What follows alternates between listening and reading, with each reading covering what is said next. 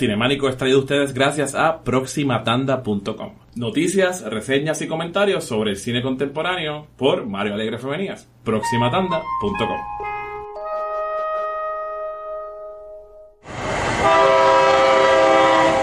Es el verano de 2012. En San Diego hace calor, mientras un ritual anual se lleva a cabo en su centro de convenciones. Hey guys, so we're at Comic Con 2012. En una de sus concurridas salas se escucha lo siguiente. All right, you've seen everybody else. Now let's get marvelous. What do you think? And we are here, Kevin. Here we go again, phase two. huh? Yes, yes. Want to hear a little bit about what's coming up? Así anunciaba la llegada de la segunda fase de este proyecto ambicioso que se llama el Marvel Cinematic Universe. We got about four movies in active development right now. The first one is halfway through production. It's called Iron Man 3. Un proyecto que ha sido mucho más exitoso de lo que anticipaba cualquiera que estuviera en esa sala. La fase 1 había funcionado tan bien que Marvel osó articular y anunciar que le dedicarían una película a un grupo llamado los Guardianes de la Galaxia. Okay. Guardians of the Galaxy.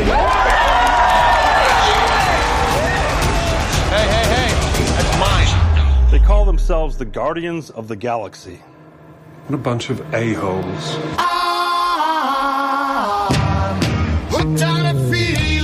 En este episodio de Cinemánico exploramos el extraño mundo de la fase más tensa de esta historia que va escribiendo Marvel, que nos persigue todavía en 2018.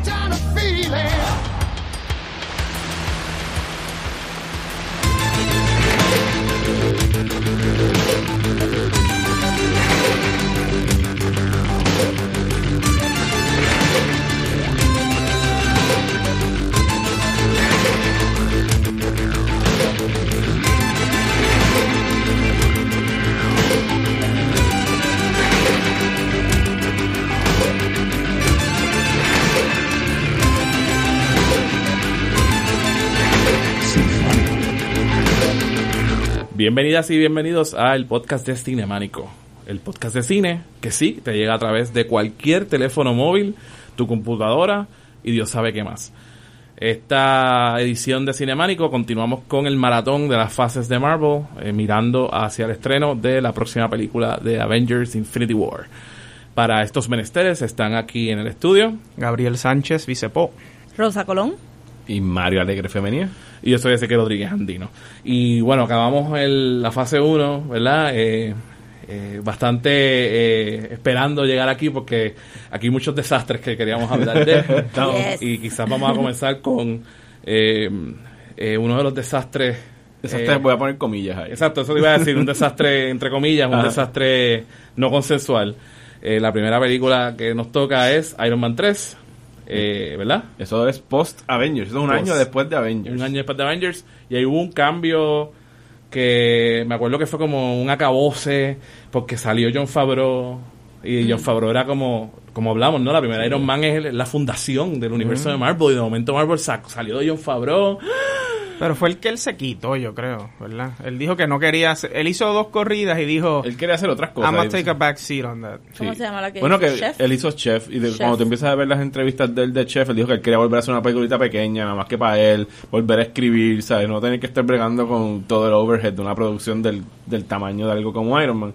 Y a mí me gusta Chef, yo pienso que es una película bien divertida, bien chévere. La pueden ver en Netflix, lleva como que toda la vida en Netflix. Sí, esa es la única que nunca se va a ver.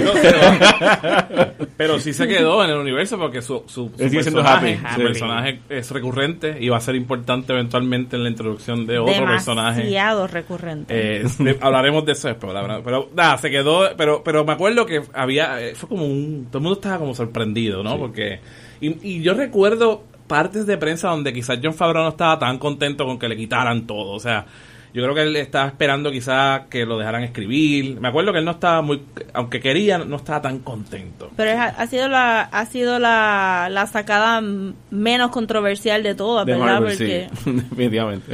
Eh, eh, pero eh, lo que quiero decir es que es como el, el principio de, de un patrón que va que en esta fase se dio bastante. Que coincide con que uno empieza, digo, él estuvo ahí ya de- desde mitad de la fase 1, empieza como que a tomar las riendas de Kevin Feige. eh, como el cabecilla de, de Marvel. Y aquí es donde te empiezas a escuchar más el nombre de Kevin Feige aquí, Kevin Feige acá, Kevin Correcto. Feige haciendo entrevistas, Kevin Feige en Comic Con, que se empieza a notar que hay un padrino encima de todo esto, que está el Overlord, que está vigilando por la producción de las películas. Que tiene que ver por lo que estábamos un poco hablando en el episodio pasado, que al principio era un experimento, pero de momento ahora todas las películas funcionaron, vendieron. Todas. De momento la fase 2 es ya, no, no, no, espérate, esto es un plan. Es un we que- need to expand. Estamos aquí. No, y empiezas a escuchar de fases y Ah, cosas. sí, tenemos Sí. 14 fases y somos genios. Y, y adelantando un poquito, esta, esta también es el que ellos ellos anunciaron Guardians of the Galaxy Volume 2 antes de que saliera Volume 1, como que el día antes de que saliera Volume Sí, 1. yo, eh, eh, Con un cassette fue, ¿verdad? Yo, yo me recuerdo en Comic Con En como salió. Volume fueron a Comic Con y ellos enseñaron como, mira todas las cosas que tenemos en desarrollo. Y hablaron de todas estas películas que eran de la fa- de esta fase, pero inclusive Y Que ahí fue que se anunció Inhumans la primera vez como una película aparte. Ya mencionaron Black Panther, Black mencionaron Panther, este, eh, Captain Captain Marvel, Marvel. Ant-Man, todo, Doctor Strange, schedule. todo eso fue como que... Ya, y ese es el schedule que se mueve cuando entonces viene Spider-Man que, Homecoming. que, que llegaremos a eso eventualmente, Gabriel. ¿Cuándo Disney compra a Marvel? Disney compra Marvel en el 2010, o sea que ya para... O sea, porque la transición eh, Iron... No, Avengers y la última que sacó Paramount, que creo que fue Thor. Thor fue la última antes de... No, fue Captain America. Creo Captain que America Captain antes de America. Fueron las últimas que Disney compró los derechos, se los, se, se los compró a Paramount. O sea, sigue saliendo el logo de Paramount al principio, Correcto. pero Disney fue el que la distribuyó. O sea Ah, que ya Disney en el 2010, las que salieron pues 2011-2012 eran bajo distribución de So, Disney. ellos vieron el éxito de Iron Man, de Thor y eso, y dijeron, vamos allá, que esto va Sí, a estar ellos grande". querían ya el pedazo del bizcocho. sure. Pero obviamente cuando. compraron de por 4, momento- 4 billones de dólares. Cuando de momento el bizcocho Peanuts. sale que es un buen bizcocho. Todos recuperaron en dos años, y creo que fue. Feliz de la vida. Yo creo que era un no-brainer de todas las compañías que tú podías comprar de comics. Marvel was it. Como que habían invertido en su entertainment, eran todavía media indie porque no tenían un Warner Brothers encima. Pero las propiedades tú sabías que iban a ser bien populares, no es como que.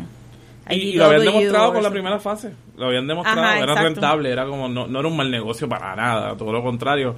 Y habla un poco de lo que Rosa también eh, mencionó. De, de- de- en verdad que ahí dar, darle crédito a Marvel de que, de que en, ese término, eh, eh, es- esa, esa apuesta fue una apuesta bien buena. Sí. En términos monetarios, en términos de sobrevivir. Porque la pegaron. Hay que dársela eh, bien brutal. Y, yo creo que ¿verdad? La, la otra batalla que pasa con esto de los fanboys y las fangirls peleando en DC Marvel que siempre ha sido una rivalidad, ¿verdad? Que lleva desde que existe esta cuestión de los cómics main- mainstream. Eh, sí, definitivamente, hermano, hay que dársela que Marvel lo, lo- lo pensó mejor o por lo menos se tiró la apuesta más arriesgada, ¿no? Eh, Que, le, que, le, que le rindió más beneficios. Y, No, y que aceptaron su posición de privilegio, como que ellos decían, ok, tenemos estos juguetes, nadie, no queremos que nadie más juegue con ellos, y ahora tenemos suficiente dinero que podemos invertir en esta película y hacer estos estos things que hace 10 años atrás ellos no hubieran pensado que era posible. A mí la palabra clave siempre en esto de Marvel es paciencia. O sea, ellos fueron poquito a poco haciendo una película, después dos películas al año. Habían unos años que hacían tres, pero tenían paciencia para llegar a, a esos event movies. No Exacto. quisieron arrancar con el event movie, sino ir poquito a poco construyendo algo que, como tú dijiste el episodio pasado, si de repente una no salía, pues no se te desmoronaba todo. Era Claro. como que simple y sencillamente arreglabas un poquito aquí, y mira, a lo mejor Iron Man 2 no gustó, o lo que sea, pues no era el fin del mundo, o sea, no Ya. dependía todo de una película individual. Sí apostaban duro a esas películas donde juntaban a, a todo el Ya, mundo. yo creo que, que lo único que, que maybe ellos tropezaron fue en esa insi- insistencia de hacer tres películas de cada personaje, cuando algunos personajes pudieron haber sido una película y moverse para Avengers right away. Yo- Claro. Yo, creo que un beneficio también que ellos tuvieron es que no tenían los derechos para sus propiedades más grandes, que son X-Men y y Spider-Man. los obligaron a... y los obligaron a desarrollar los personajes que son famosos, porque todo el mundo sabe que hay Captain America, Hulk, Iron Man, pero no son... DC está handcuffed porque es Batman y Superman. Sí, tienen todo lo demás, pero Batman y Superman, todo el planeta Tierra sabe que es Batman y Superman. Precisamente porque tuvieron franquicias de películas mucho antes de... Hostia, no, anterior, Superman claro. es la película, Superman de Donner es el texto fundacional de cómo es un origen de un origin story. O sea, eso, eso se chavó. Ese tipo hizo esa película con todos los problemas que tiene, Pero por lo menos esa primera parte, eso- así es que se hace una película. Y todos los directores están influenciados por Donner de alguna manera u otra. Vimos ese blueprint en, como hablamos, ¿no? En, en lo que trató de hacer eh, Singer, Singer, que se fue en el viaje y lo que hizo fue un remake. eh, pero Sam Raimi, cuando se sentó a hacer Spider-Man, también cogió el blueprint de, de Superman. Eh, y. Bueno, es, es el Hero's Journey. Sí, es sí, un sí. Hero's Journey sencillo, pero pero yo creo que Gabriel ahí tiene un super nice porque mira todo lo que Wonder Woman tuvo que pelear para poder salir porque están Yeah. tan enfocados en Exacto. Batman y Superman versus que aquí dijeron pues no tenemos a Wolverine y no tenemos a Exacto. vamos a meterla a Iron Sí, Man. Spider-Man lo han rehecho tres veces, tú Exacto. sabes. Eso es una buena, eso, much. eso es una buena observación en ese término también de que hubiera pasado un universo alterno donde DC eh, hubiera estado amarrados y no podía bregar con Superman y Batman y hubieran tenido que desarrollar Ya. personajes menores, entre comillas. Eh, Sí, usará Flash, usará Martian Manhunter. Wonder Woman, este, ot- otro universo posible ahí interesante. El What If. El What If. Bueno, pero entrando entonces en, en- aquí, eh, con Iron Man 3 hicieron algo interesante. Sacaron a este hombre, pero trajeron a alguien que yo creo que mucha gente jamás y nunca hubiera pensado que eh, iba a trabajar en una película de superhéroes. que es eh, Shane Black, conocido por ser el guionista de las películas de Lethal Weapon, eh, las Boy Scout, eh, haber sido el script doctor de Predator y actuar en Predator. Eh, y todas estas películas que se conocen. sí. Mira, random shit que más. Ah, what? Eh, el, el, ¿cómo se dice? Era el- él es conocido por el Body Cop Movie, casi todas tienen que ver con Navidad.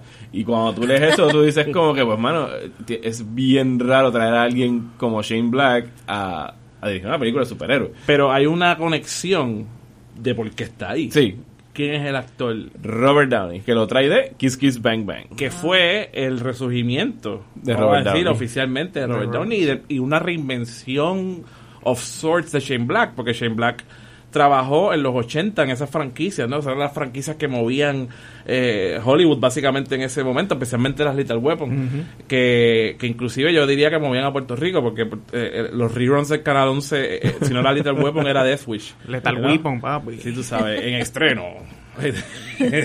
¿Cómo se llamaba? ¿No? Era- era- Eh, no me acuerdo, fíjate. No sé cuál No decían Lethal Weapon y ya. No, debe haber sido no era arma mortal porque literal no, les gusta no. hacer Era Mel Gibson está bien loco. Ah, pues. El policía tiene PTSD. Pero también es una medio reinvención de Shine Black para la nueva generación, Claro. ¿no? Robert- y hace una película que fue una película pequeña, ¿no? Eh, eh, Kicks, Kicks Bang Bang no, no fue un estreno. No, no, no, pues una comedia indie que se que tuvo su boom, o sea, yo me acuerdo haber ido al- creo que la única sala que la dieron aquí nada más que por lo que había escuchado afuera de, de, de Kiss Kiss Bang Bang, que es tremenda película, si no la han visto deben buscarla. Entonces ahí tú ves a Robert Downey Jr. medio pagándolo de atrás, ¿no? Como dice, paying it back. Dice, ah, ¿ustedes quieren a alguien? Tráiganse a Shane Black. Y eso para que ya tú veas el pool que tenía Robert Downey Jr. dentro de Marvel Ok, en ese momento. ok, pero porque no pude ver la película, no la conseguí en ningún lado y no se piratea películas todavía. Y en verdad no querían verla también. No, de verdad, de verdad dije no, voy a coger la asignación en serio, voy a buscarla, pero no la encontré en ningún lado. Pero lo único que me, re- una de las cosas que me recuerdo en el momento era que estaba shaky el salario de Robert Downey Jr. ya a este punto y que Iron Man 3 estaba posicionada como para reemplazarlo si, o, o sacarlo del medio por si acaso. Sí, esta ¿Eso era la última película que él tenía bajo contrato. Ah, y entonces eh, ellos renegocian para Ultron. Entonces ahí es donde él usa su su pool eh, y, su Y cloud para ayudar que incluso eh, Chris Evans y todos los demás también tengan un pay raise. un- un- un Porque de lo poquito que sé de la trama, ¿verdad? Tenía todos estos suits y yo pensé que era pues porque si se muere Iron Man pues entonces tiene los suits. Sí, no, estaba seguro que regresaba. ¿Verdad? No. Ok, ok, ok. Sí, entonces, el, el- sí, hay, hay, hay- Esa película es una película extraña, yo digo. Porque Es extraña porque la película Sí. acaba él destruyendo su mansión, Exacto. destruyendo todos sus suits, y es- pero entonces ya no tiene otro suit nuevo y sigue por ahí abajo Sí, teniendo ¿verdad? suits, Sí. como que cuál era el punto de Un poco va, se siente como exacto, como que el libreto original era para acabar esto ya. Tony Stark se retira y que venga otro Iron Man. Pero... Incluso en esta película es que él se quita el El chess piece. El chess piece, sí. ¿verdad? Sí, sí. Sí, que Él está es que curado. él, él le, él le Ajá. promete a Pepper como que ya esto se acabó. Es para estar contigo, ya, mira. I give up. Hasta que firme el contrato. Sí, es Hasta interesante todo, Ultron, todos esos movimientos de behind the scenes y cómo afectan. Pero a la misma vez, entonces, tienes a Shane Black trabajando un, un body cop, un body cop movie eh, Con eh, un niño de superhéroe, 10 ¿no? sí, sí. Eh, de- porque en las películas de. Shane Black suele haber un niño. O sea, tienes que ver, en las Boy Scouts está la hija de, de Bruce Willis, ¿sabes? Está el niño precoz o el teenager y lo que, como estaba comentando ahorita con Rosy Gabriel antes de empezar a grabar, para mí Iron Man 3 es una película de Shane Black. Es un body cop movie que da la casualidad que está protagonizada donde los body cops son War Machine y, y Iron Man. Exacto. Porque él no cambia mucho la fórmula. El villano que hace Guy Pearce es podía haber sido cualquier villano de una película de policías en los 80, solo que este tenía era el techno, el De hecho, tech tiene, guy. él tiene una estética bien tiene la ochentera. pinta ochentosa, Sí, sí, ¿sabes? sí. Es un yoppie, ¿sabes? Sí, Él tiene sí, la pinta de yoppie ochentoso. Y eh, eh, eh, Medio American Psycho, ¿verdad? ¿El de sí, qué? sí, también. Sí, sí, sí. Ese style, sí. Eh, y hay que traer, bueno, va- hay que eh, mencionar que esta película pues fue bien contenciosa entre los fanáticos, específicamente eh, por el por ese cambio no radical de estilo, sino porque Shane Black como que no le importaba la continuidad que pudiese tener la película con el resto de Marvel, que es raro porque es algo que Marvel en cierto momento empieza a tomar ya como que las riendas de que no, todo esto tiene que tener sentido con las otras películas y lo que hacen con Mandarin, que le dan una libertad que jamás se la han vuelto a dar, yo creo que a más nadie. Ah, Eh, que Mandarin, sí, sí, sí, Rosa, sí. te estoy más o menos No, spoileando la película. ya me recordé, pero ya me recordé. Mandarin no es Mandarin, es un Sí, tipo haciendo es de Mandarin, que es, este es un Ben- mercenario. Ben este Kingsley. Ben Kingsley, que le queda genial el papel, pienso yo. Eh, pero la- los fanáticos se ofendieron de que hayan trivializado a un personaje que de por sí era bien racista y se nos y- Que vuelve a problemático. pasar luego con Doctor Strange. Sí, me estoy recordando ahora, porque el- en la primera Iron Man había, se, se pensaba el que el muchacho principal de los terroristas maybe iba a pasar a ser Mandarin. Exacto. Y habían tirado un hint. Y después en la segunda no mencionan nunca No. esto. Y de momento dijeron que Ben Kingsley iba a ser, again, de una persona. Ajá. No, y que después ellos hicieron. ¿Tú te acuerdas que para esa época Marvel empezó a, a experimentar con estos shorts que tiraban para nada más que en Ah, YouTube y en eso. internet? Ah, y entonces hicieron un short, wow. un cortometraje de Ben Kingsley insinuando que sí está el Mandarin allá afuera. Me imagino que eso lo grabaron como que después de que vino la reacción para que la gente se tranquilizara. Claro, claro. Y yo entiendo los problemas que pueden tener los fanáticos con eso, pero no, no los comparto. Eh, a, a mí me, yo soy de los que defiende Iron Man 3 como una película divertida de, de Wait, Marvel. en esta película también es que nos dicen por un chiste como que bien old fashioned que el malo de la segunda es gay. El malo de cuál segunda de Iron Man De 2. Iron Man 2. El, este, este hombre, Whiplash. eh, Sam Rockwell. Ah, Que Sam Rockwell en el, uno de los added scenes sale en la cárcel con otro muchacho. Este, pero como O que sea, flan- de esta película no la has visto. es que me recuerdo de todas las noticias porque me recuerdo que todo, porque siempre ha estado después podemos hablar de la poca representación este gay Ajá. que hay en las películas Marvel y que ese fue uno de los y que lo que ese cortan a cada chiste rato. ajá, y que y que ese chiste sobresalió porque tenías ese thing de gay only in prison y entonces también medio flamboyant y te lo tiraron ahí de la nada y tú me estabas Sí, como era, "What the era, hell?". era este artefacto de, de, como siempre, la representación de lo gay es un chiste en los 80. Ajá, exacto, pero me recordé ahora, sí, es verdad, porque- ahí, eh, porque era un Weapon shortcito era de- un shortcito no no fue parte de la película no Correcto, sí, sí, sí. Era como un callback. ajá Fíjate, no me acuerdo de esa, de esa noticia de la producción. Pero sí, o sea, la película yo, yo para mí fue problemática por muchas cosas porque pienso que tenía un talento brutal. Y yo, no sé, como que I never felt the movie. Como que no, no, no me... Eh, en la película establecen que el PTSD es porque pasó en Avengers Sí, sí, sí, como sí, que sí, establece. Ok. Sí. desde el principio. De hecho, el principio a mí me gustaba por eso. Me gustaba que de momento Iron Man tenía este PTSD por, por estas cosas que pasaron, que iban a exacto, desarrollar que acknowledges eh, los real life problems que pueden surgir de, de algo como una invasión alien, Ajá. tú sabes. trabajaba, eh, de- quizás no lo trabajaba de las mejores maneras, pero sí también trabajaba la cuestión sexista de Tony Stark. Sí. O sea, eh, parte de, cómo él va a pagar era porque él había tenido esta actitud sexista y, y privilegiada de bregar con esta otra gente. Con Rebecca Hall, el personaje Ajá, y, era como estas cosas viniendo de mucho después a bregar. Las otras películas eran un poco más como él bregaba con el padre, ¿no? Con la cuestión del padre y el legacy del padre. Y aquí era más como que no. Aquí las cosas que tú hiciste son las cosas que te van a, a llevar a, a tener que decidir y cambiar. Tenía todo ese potencial, pero el, te- el Tesseractiti brutal aquí. Yo creo que la ¿Ustedes Tesseractiti dirían aquí bien este es, grande. el, pr- este es el principio de entonces del, del Tony Stark que hemos visto ya tan recientemente? Como que porque él estuvo encerrado en una cueva, le hicieron como que algo weird en el pecho y él salió fine. Pero de momento explotó, explotó una bomba nuclear en el, en el espacio y cayó. And then he hasn't been fine since. Correcto, At exacto. all, ¿verdad? Sí, este es el principio de, de, de que Tony, Pues- porque como... A mí me gusta ese arco narrativo de Tony, tengo que decir que me gusta. No me gusta cómo lo han ejecutado, pero me gusta esa cuestión de que, bueno, él tuvo todos esos problemas, pero como estaba bregando con toda esta carga de, de su familia y de lo que habíamos hablado, de lo Sí, de político la en la venta de armas y todo eso. Sí. Que él estaba como tratando de redimirse, pero cuando está haciendo la redención, tiene esta experiencia con la muerte. Él, su- es su experiencia con la muerte. Salvan la ciudad, pero él se queda con esa experiencia de muerte en la cabeza. Y se queda por tiempo, porque Sí, lo volvemos sí. a ver en Y Civil yo creo que y lo- lo no, es que vamos a ver en la conclusión ahora. O sea, exacto. Eh, entonces, me gusta eh, que breguen con eso, pero pienso que la ejecución no ha sido la mejor. O sea, pienso que han- han- el potencial dramático no, no está ahí porque... Fíjate, yo no las he revisitado en orden, pero a lo mejor es cuestión de que pasa mucho tiempo entre una para poder apreciarlo. No sé, le estoy especulando. Yo, las vi ahora también, ah, estoy viendo para esto y, Claro, y pero- yo pienso que no, No, que, falla. Yo lo pregunté porque también debería ser algo que él siente desde el principio. Again, he was locked in a cave y le pusieron algo weirdo en el chest y... Lo trabaja, lo trabaja, lo pero es trabaja. como que Y nunca tocaron el eso. Drinking problem muy bien tampoco. No, el No, que lo Problem hacer no, en la dos y en no la dos salió. y lo, como que lo echaron para el lado y como que se, se que entonces se empiezan a debería concentrar. tener como que PTSD forever. De acuerdo, estoy de acuerdo, estoy Sí, de acuerdo. Bueno, es que lo- lo cuando tiene. lleguemos a Ultron, más aún, porque es culpa de él, es su ego tratar de crear esta. El con Banner, es con Banner, ¿verdad? Que trata de. Que, Sí, que está creando sí. Para, eh, para, para esto que va a salvar el planeta Tierra, que acaba destruyendo, matando eso, y entonces Sí. ahí sale lo de Civil War y todo lo de Sí. y, y todavía le está trabajando con eso. So, so, sí, eh, entonces aquí aquí está y está la cuestión con War Machine. O sea, eh, esta película tiene un talento. O sea, Don Chilo es tremendo actor.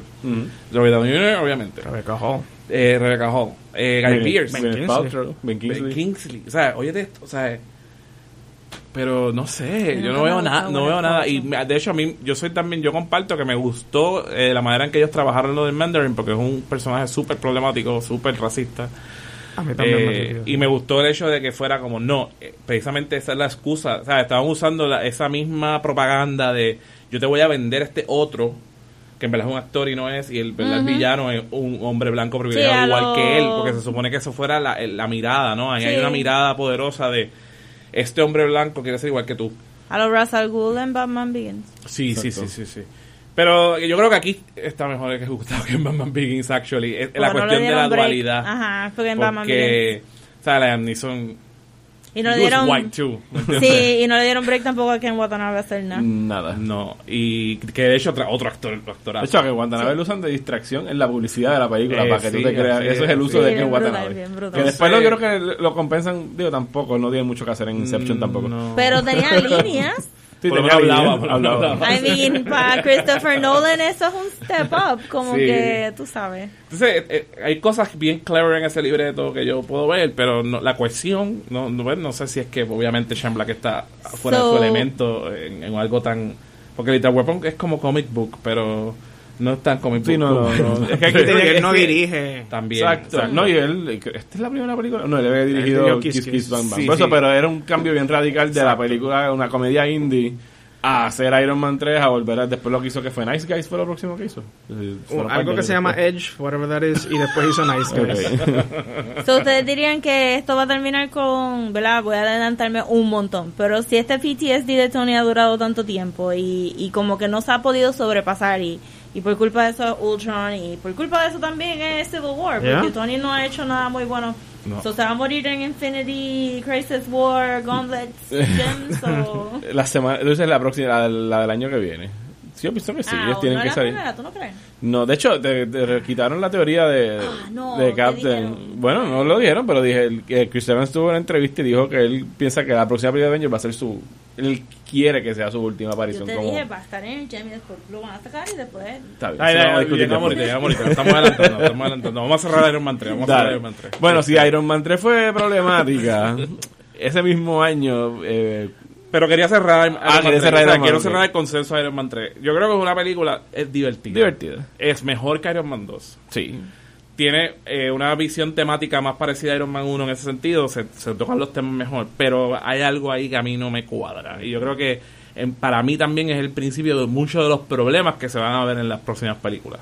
O sea, como esa cuestión, es, es una tensión que tiene Marvel de buscar buen talento, pero entonces No, no, no soltarle las riendas Ajá, mucho. como cerrarlos, encerrarlos en el sandbox demasiado y yo creo que aquí empiezan los problemas. Y van a seguir por ahí para abajo, sobre todo en esta fase de, de Entonces, Marvel. hablando de problemas, ahora sí.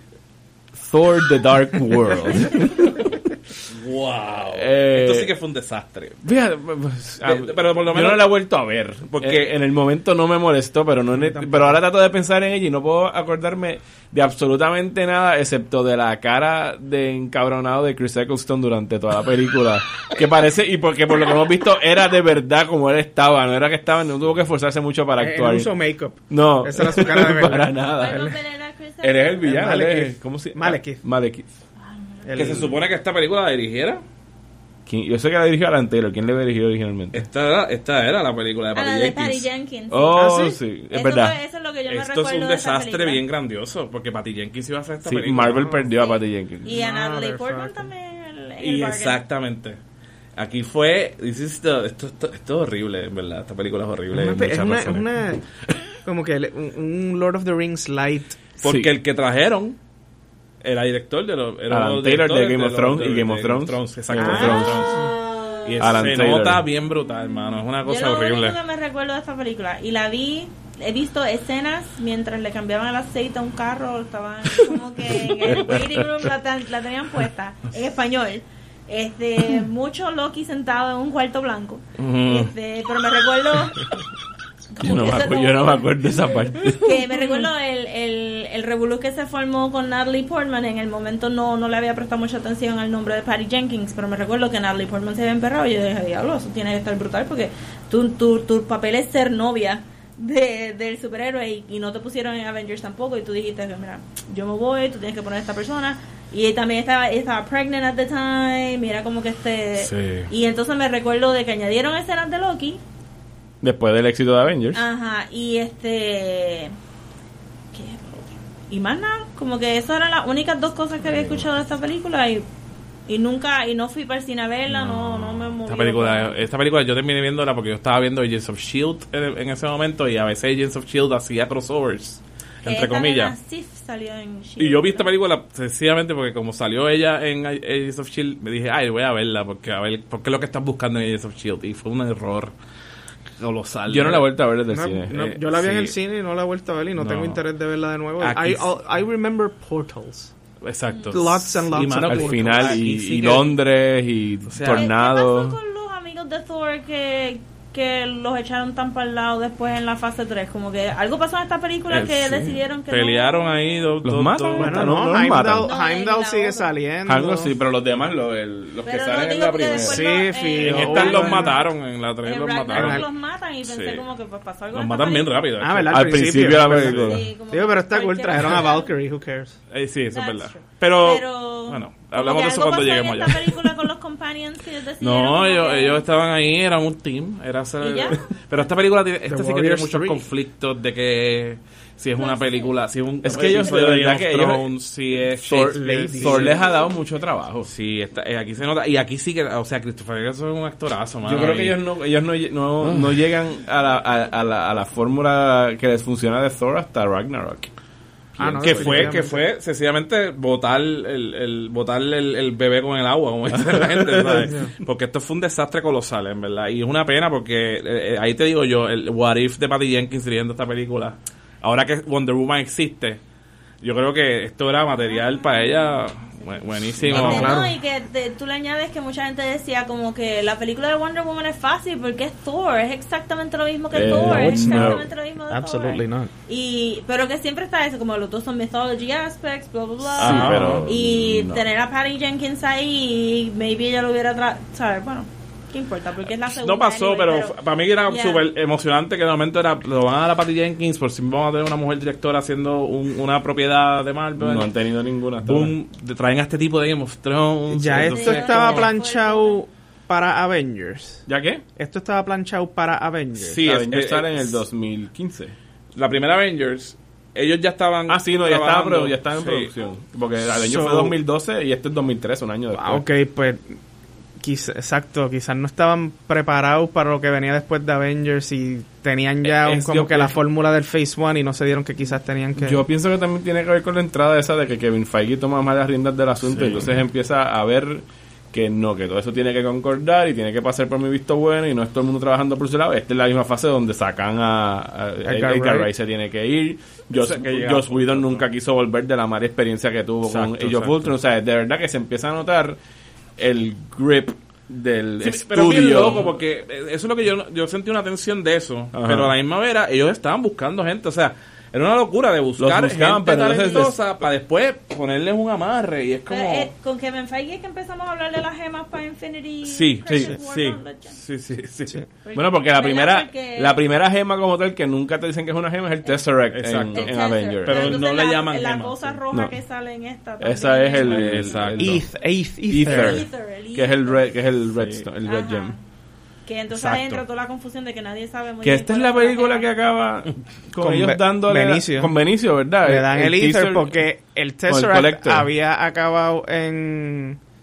En, En As- en en Asgard. Asgard. Ajá. Y Sí, entonces porque lo deja Loki lo, lo, lo Exacto, recuperan lo y lo recuperan ponen y en lo el- tienen en Asgard. Entonces aparece el Ether y es como que nosotros no debemos tener dos Infinity Stones. Exacto. Vamos a dárselo a Benicio del Toro de espacio.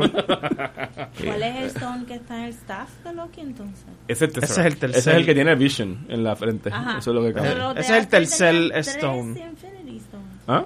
Loki tenía estaba, No, porque estaba coleccionando Sí, los patanos. Ah. Claro, pero el, el staff el staff de Loki había caído en otra lo, lo tenía Shield, yo creo. Ajá. sí después sí, sí, de que lo arrestaron Pero los de Asgard han tocado tres gemas, for sure. Sí, sí, obligado. Obligado, porque básicamente, exacto, Asgard era el lugar donde estaban casi todas. Yeah. Y las fueron dividiendo por eso. No podemos tener en el mismo sitio porque vienen y nos atacan y se las roban. El violeta es el que salió en En Guardians.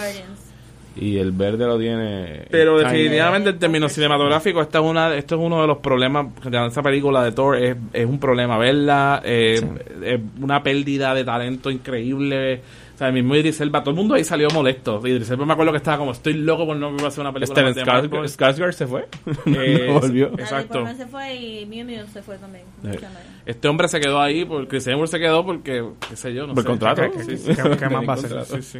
Es que no es que aquí cuando ellos empiezan entonces a probar de aquí es que ellos salen y empiezan a hacer Chris Hemsworth hace Rush que es buena película de Ron Howard a mí me gusta Oh, Rush. Rush es muy buena. Rush es tremenda de los Sí. carros esa es muy buena película sí. Eh, pero también se tira otra con Ron Howard después par de años que es In the Heart of the Sea que es la de la ballena. Qué película Que aburrida era como Moby Dick eh, contemporáneo. y todos empiezan como a tratar de hacer sus películas por separado y se dan cuenta que ninguno tiene que el star power no está ahí o sea ustedes fun- Ah, y él hizo The Witch and the, ¿verdad? The Witch and the Huntsman. Ah, sí. sí. Bendito, pero... la de Snow mundo White pensaba que Cabin in the Woods fue diferente. before Thor, ¿verdad? Sí, sí, Cami. Porque es- eso, es- eso estuvo aguantado No, un fue tiempo. después de la No, fue primera. después Sí, pero no había Salió. salido todo. Ah, pero la habían había filmado, grabado, sí, ya la había sí, grabado. Sí, sí, sí, esa película la habían grabado hace tiempo. Estaba ahí en una gaveta. opinion, no me gusta Cabin in Sí, yo, yo Sí, me lo sabíamos. no te iba a gustar. Este, La tengo que revisar, pero a mí Yo la vi de nuevo y me gustó todavía. A mí me gusta el tercer acto. Me gusta mucho. Todo el Pues está bien, pero es que el tercer por acto eso- es la película. Por eso, por eso mismo, porque una de las pocas películas que no tiene tercera actitis, porque...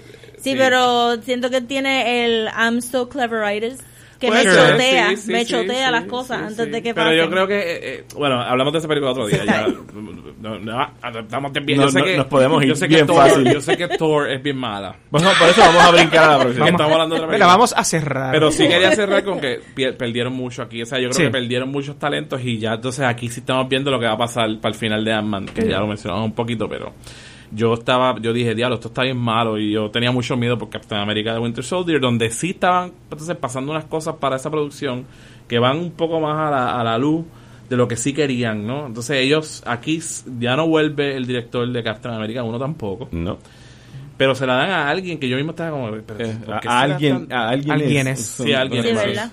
Sí, exacto, es un dúo, es un dúo. Ant- Eh, los hermanos Anthony y Joe Russo es la primera vez que, que, escuchamos que yo, no, pues yo, yo sabía de ellos, pero de... no no de cada vez que lo escuchamos dentro de Marvel digo Y no, pero mucha gente también la primera vez que escucha de ellos. Yo sabía de ellos porque yo veía Arrested Development y yo estaba como que, ¿qué hacen dos tipos de Arrested Ellos Development? vienen de Arrested Development. yes ¿Qué hacen dos tipos de Arrested Development con la segunda película de Marvel? What's going on here? ¿Qué está pasando behind the scenes?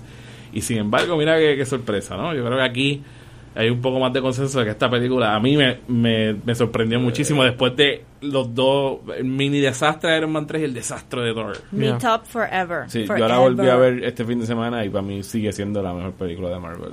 Y, El- y es como que tiene.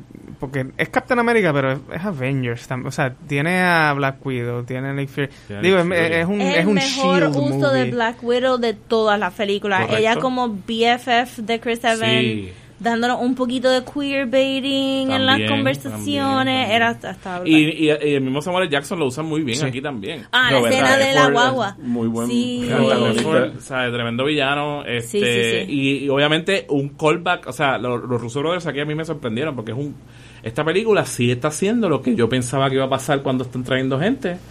Bueno, vienen de Arrested Development, que sé yo que les gusta, pero parece que a esta gente les encanta todas las películas de los thrillers como All the President Man, porque Sí, Day of the se te- Condor. Day of the Condor. Esto es un spy thriller. Esto es un spy fucking thriller. Pero full, Full, bien Completo. hecho Y y, con shot, influencias todo, de todo. no los que estamos acostumbrados, o sea, los más populares James Bond, nada de eso, no, estos son como los los, eh, los, los Michael Caine vehicles, los Robert Redford vehicles de los 70. Sí, los Italian Jobs de la vida. Mano, qué así. cosa, yo estaba como que, que yo estoy viendo que Bueno, des- desde, desde, desde la escena que él.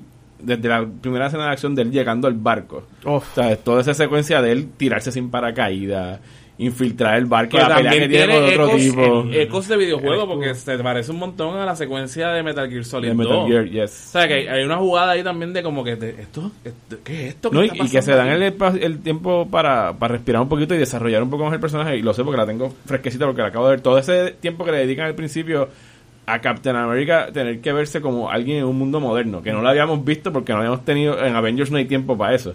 Pero aquí él teniendo que ir a visitar a los veteranos de guerra, él, él no sabe qué espacio lo ocupa aquí. Cuando va a visitar a Peggy, Sí. que tiene Alzheimer y ya no se Esa es acuerda la de él. única partecita que yo pude haber skipped. Ah, no, mames, a mí me gusta que- esa escena con Peggy. es- no, super touching y todas esas cosas, pero como que mm, no quería ver a Peggy vieja, no quiero ver a esta gente vieja. Pero me gusta que lo aborden por el hecho de que esa es la única conexión que él tiene a su pasado, ahora mismo Sí, es ella, lo único que queda vivo.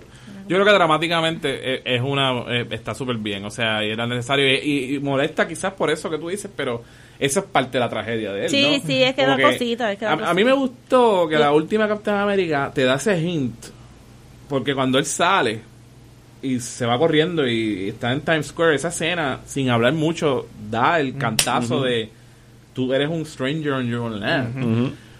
Pero yo no me, me imaginaba que lo que podían desarrollar de una manera mucho más sin casi diálogo, o sea, medio siguiendo aquella escena en el gym, es- en la escena del el, el gym, o sea, eh, sí, esta película está súper bien y para mí me sorprendió tanto que esta, después yo digo, mira, mano, Arrested Development es una serie de un sitcom y lo que sea, pero Arrested Development tiene un montón de Throwbacks. tropos, de un montón Sí, de otras sí, cosas, sí. claro que esta gente va a poder trabajar, ¿verdad? Esos homages.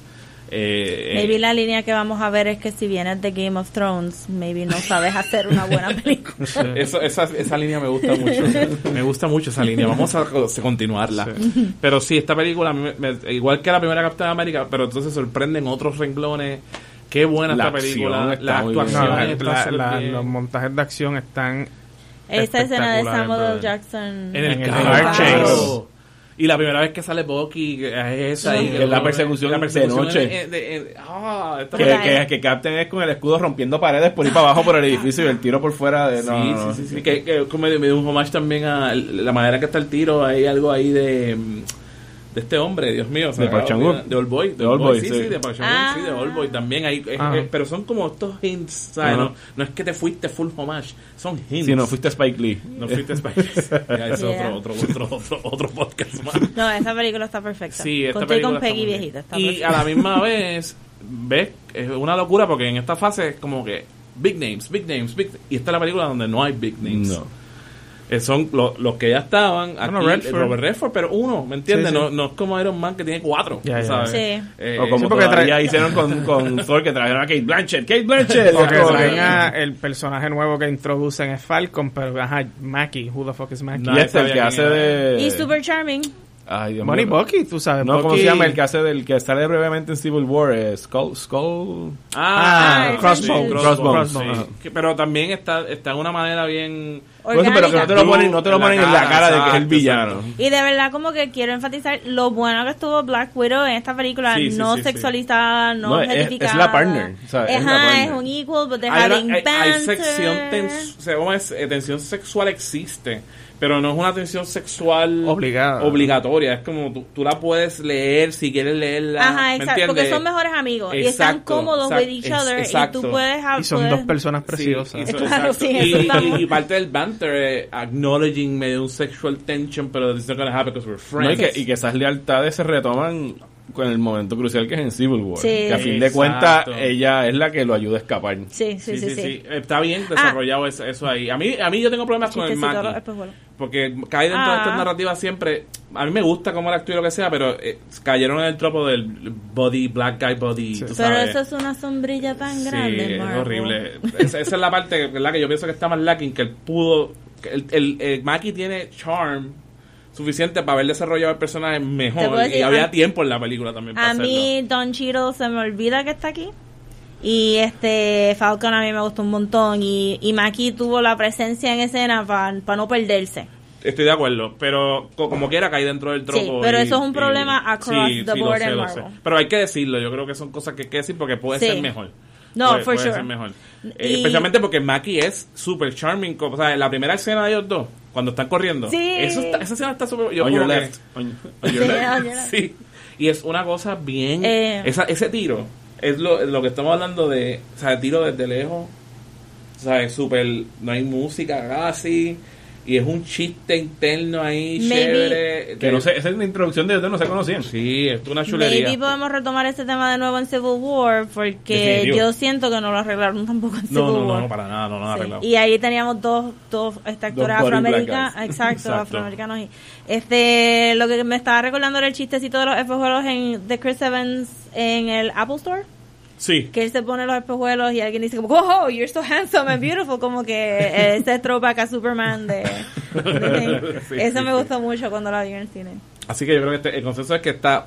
Ya estamos choteando que es la mejor película de, de esta fase, by far. Yes. Que sí me- Y sigue- quizás de todas las fases. sí, sí la mente hasta cierto punto que aquí todavía eh, Hydra tiene una presencia bien fuerte en las Sí. películas y es algo que eso sí ya pues, lo soltaron por completo. Bueno, pero yo creo que No, funciona. porque aquí es que explota. Aquí explota por eso, pero no lo, no es- lo vuelven a retomar. para ¿verdad? lo que ¿En estábamos Shield, viendo maybe? Shield, lo que estábamos viendo Shield, tengo también que decir que lo que estábamos viendo Shield, Shield había mejorado un montón. Shield empezó bien malo Ajá. y precisamente mejora por esta película. Porque por lo los que- efectos de esta película. Sí, porque lo que ocurre en esta película, Que desmantelan reper- Shield, la ah. repercusión de Shield fue y es el único momento de sinergia buena entre lo que está pasando en televisión y en cine.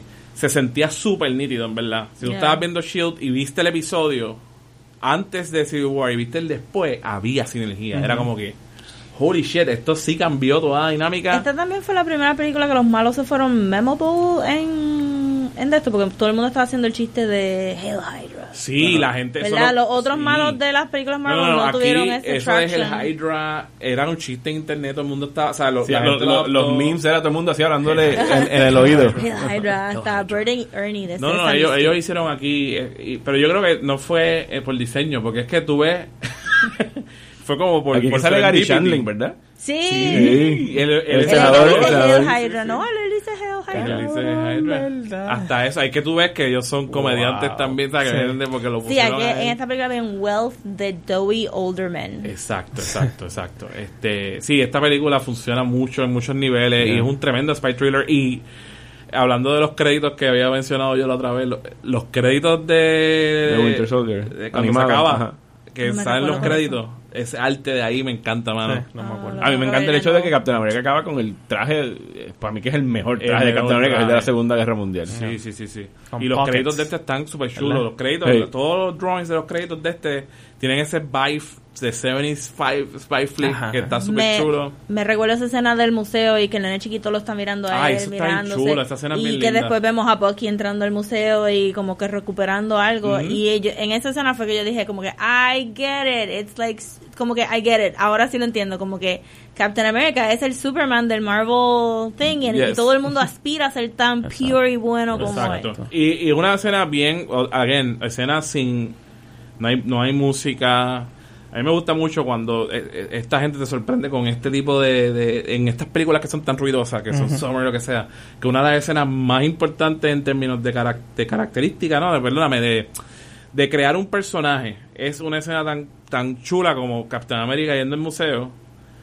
El nene lo reconoce y que él le hace o sea, con el dedo, como que sí soy yo, no digas nada. Es our little secret. Y eso sí que, y que eso embody, embodies lo que es Captain America en este universo. O sea, eh, lo Sí. que es él. De, El de- nene era no es la gloria de él, también. ¿verdad? El no, nene no, chiquito era, era, era, afroamericano, era blanco. blanquito, era blanquito. It, Era blanquito de ojos, opportunity. de ojos rubios, no, pero de ojos rubios, como dice este, la canción de Rubén De dientes rubios. Dientes rubios. Ariel. Pero funciona, funciona. Sí, Yo no me acuerdo ahora. ahora Ay, ahora no, me en mi dudar. cabeza era como Yo creo que que era blanco. afroamericano. Yo Estoy estoy- no casi seguro que era blanco porque era ¿Verdad? Tú la viste reciente, era Sí. blanco. Había, Ah, hay un, hay un Marvel. body de él detrás. Hay un su pana. El nene tiene un pana. Sí, tiene un pana que después le vamos a va a decirle al pana, "Vive para Captain America. Ah, también puedes ser Falcon. que... no. Sí, No, that shit bendito. probably ah, happened. en esta película también es este la conexión de Black Widow con Bucky, ¿verdad? Ella lo reconoce, ella es la que sabe quién es Winter Soldier porque ha escuchado las leyendas, she's Russian, nos recuerdan que es Russian. Estoy completamente de acuerdo contigo ¿Verdad? que es la mejor caracterización de Black Widow. Eh. Eh, Aquí es que yo pensé y dije, yo quiero una película de ella. sí, Y bien nunca brutal. la aprobaron. O sea, de, Nunca. de esto, de, de ese Black Widow, porque después entonces lo que pasa es un desastre total, completo. Si la convierten en... Sí. Bueno, pasa ya mismo. Sí, Vamos sí, a ya llegar mismo llegamos a llegar, si pasa en esta fase. Ok, entonces después de esa viene la que revitalizó el universo y también aquí esto es bien raro porque entonces van... Y también aquí vemos también la cuestión de que están buscando... Pero a este entonces le dan agenda suelta. pa- Lo que pasa Exacto, es que eso es lo que no entiendo. Y- Pero yo creo que se lo dejaron hacer... Este, primero que era un riesgo grande para Marvel. cuando anunciaron Guardians of the. Galaxy yo hice, ¿qué? Me acuerdo de esto. La tiraron, ¿Qué? la tiran en agosto, que en agosto era como que ya se acabó el verano porque ¿Qué tú estás tirando esto Gunn? aquí. El director James Gunn. Había hecho Slither. Super, Slither. Slither. A mí me gustó No me Super. Por eso, pero eran películas indies de género. O sea, Sí, con sí, un sí, estilo de cómico de él bien propio. Sí, super Que es, darks. eh, al igual que Shane Black, la un- de los pocos que han podido introducir su huella en, en Marvel. En, en una película de, de, Sí. de Marvel. Y Guardians llega y sacude todo. O sea, y, y- y nadie lo esperaba hace, el éxito y que lo hace y lo hace antes de que la película salga con el trailer. Sí. Y Recuerden esto. sí, la trailer Este trailer es el embodiment de cómo de momento Marvel la pegó como to Eleven Spinal Tap Style. Sí. Porque ese trailer es el que, eso fue de esa película, ese trailer, hay que dárselas de que ese trailer es como el primer trailer de verdad, el trailer de Iron Man. Ajá. Que ahora que lo escuchamos, te das cuenta, oye coño, ese trailer estaba bien bueno, pero aquí es como que no, este es el trailer que te va a vender, que tú quieres ver esto. Aunque sea la cosa más ridícula que en papel, que en papel es una ridícula porque es un árbol. El árbol y el mapache. Y Sí. Antes, antes de entrar a lo positivo de la película, en, en, en fun facts, pero que va a ser medio sad. En esta, en esta fase de Marvel es que yo empiezo a escuchar a los creadores de los cómics y cómo no están recibiendo este compensación de esto. Porque para Guardians of the Galaxy el creador de Rocket Raccoon estaba en un nursing home y Marvel lo que hizo fue llevarle la película en DVD para que él la pudiera ver en su camita Y tuvieron que hacer un fundraiser para darle tuvieron que hacer un fundraiser. Para la segunda lo movieron del nursing home para su casita. Pero también, sí, como que le dieron... eh, y me recuerdo que hubo una campaña de si tú compraste una taquilla de Guardians of the Galaxy, dona la misma cantidad para este Pero fundraiser. Eso, eso está jodido. Saber Sí. eso, darte cuenta de eso. y también, ¿quién fue el que escribió Winter Soldier? Ed Brubaker. Ah, pero tú dices el cómic. El cómic, el Ed cómic. Brubaker. Ed Brubaker. Pues me recuerdo también de, de, de, me parece que Ed Brubaker diciendo, está bien fucked up que yo fui al cine a ver una película con el nombre del cómic que yo escribí y no hay ninguna repercusión para mí. Este. Que ya con esto, como ya están haciendo tantos billones, y entonces los, los creadores le está chocando el work for hire de, de la compañía. Y eso es bien importante mencionarlo porque esa es la parte oscura que, que casi nunca se habla de Y que ha pasado con mucho, porque el de Superman nunca les pagaron nada. Los de. Superman. Sí, sí, sí. Ah, Ellos le hasta dieron un allowance de como Sí. que 50 Una pesos al mes, una mierda. Y a- antier fue que por fin le hicieron alguna Y justicia cuidado A la porque- familia. A la familia, porque se ellos están muertos. No, y Eh, este más más reciente que me enteré que uno de los pencilers que a mí me gustaba mucho en los 90 de Wonder Woman que está homeless. Este, y a él le dieron crédito en la película de Wonder Woman, este Michael Deodato Jr. Sí. Y él está homeless porque se enfermó, la esposa se enfermó, perdió la casa Mike y Deodato. ajá. Tú perdió un brazo y todo. Tipo, ajá, y está viviendo en su carro. En, yo no sé en dónde. en Y, y ahora en mismo Michigan, esta no es la gasolina financiera de Disney y que está haciendo millones y esta gente que son los, Los que lo que- fundaron que, que lo fundaron. Están jodidos. Porque Digo, pero así lo, lo- o sea, las compañías de cómics trataban así a sus de Sí, Tú sí, sí, simplemente sí, sí, sí. cuando tú lo llevas a nivel corporativo de Claro. Disney, más aún. Es una repercusión de Pero los- es de- como de eh, uso y ahora con esta, ajá, ahora con esta fase es que tú empiezas a escuchar a todo el mundo diciendo que les duele como que ver el título de la historia que escribieron en el cine y no recibir Se te olvida porque meten ahí Stan Lee en todos lados y tú crees que Stan Lee hizo Claro, todo. exacto. Ajá, Ay, qué cute, mira Stan Lee. Es el punto, es el punto. Y así, así mismo, así mismo fue, Stan Lee le hizo eso a ellos. Ajá. y lo sigue, lo sigue haciendo ahora en las películas también. Eh, Sí, exacto. Sí, es, es excelente que lo traigas porque esto es parte de cosas que hay que hablar de estas cosas porque, ¿verdad? Nos vamos en el fanboy y el fangirlism Yeah. y, Y con Guardians fue bien particular por ese Sí, fundraiser por, y por Rocket Raccoon, que como decía Gabriel, como tú sorprendió a ti, que era como, van a hacer una película con Rocket Raccoon, ¿qué es esto? Yo no, yo no, o sea, cuando anunciaron esto yo, que ellos están haciendo con tantos personajes que te, digo, yo estaba como que, qué puñeta sí, cabrón, yo estoy, o sea, ya yo, el hype, por eso cuando yo la vi a mí me gustó, pero yo la tenía tan hyped up que me iba a decepcionar inevitablemente porque no había manera de que pudieran, mi primer cómic fue uno de Guardians of the Galaxy, Wow. ¿me entiendes? Este, número 33. Este, pero que no tiene nada que ver con lo, con lo que aparece en la película porque era otro equipo, pero ahí está. Era Guardians of the Galaxy. Era Guardians of the Y Galaxy. era como que están haciendo Y, mencionan este, y una película. Entonces, la primera vez que sacan y convierten. Porque está Asgard, que pues lo puedes considerar cósmico, pero esto es Cosmic, Cosmic, Alien sí. Races en el espacio todo el tiempo. Aquí no se va a ver la Tierra. Alien No Races, podrías estar no más- Alien Races. O sea, no, no. aunque debe haber, hay, hay, aunque hay hay. Alien Sí, Races. pero que no podrías estar más lejos de... de la Tierra. de hay un Avengers. humano nada más, Sí, loco. sí, sí, y es sí, el es Peter, Peter Sí, con esta es que se nota que ellos realmente no le metieron mucho el diseño de Asgard, porque Asgard Sí. se supone que fuera igual de mágico que esto, Y pero nada que, ver. Exacto. Yo no tenía expectativas para Guardians of the Galaxy salí bien pompeada. Bien pompeada. Yo, yo, yo, yo en verdad tengo que admitir que de verdad está, ah, qué chévere, pero yo a mí no me, a mí no me encantó, a mí no me encantó y tiene una tercera actitis bien mala, esta sí que tiene ese, ese fucking tercer acto. a mí se me olvida el malo. este, Que lo que va a volver a salir. Lo- ¿Qué? Lo, lo anunciaron para... Ronan, Ronan. En Captain Marvel. En Captain Marvel.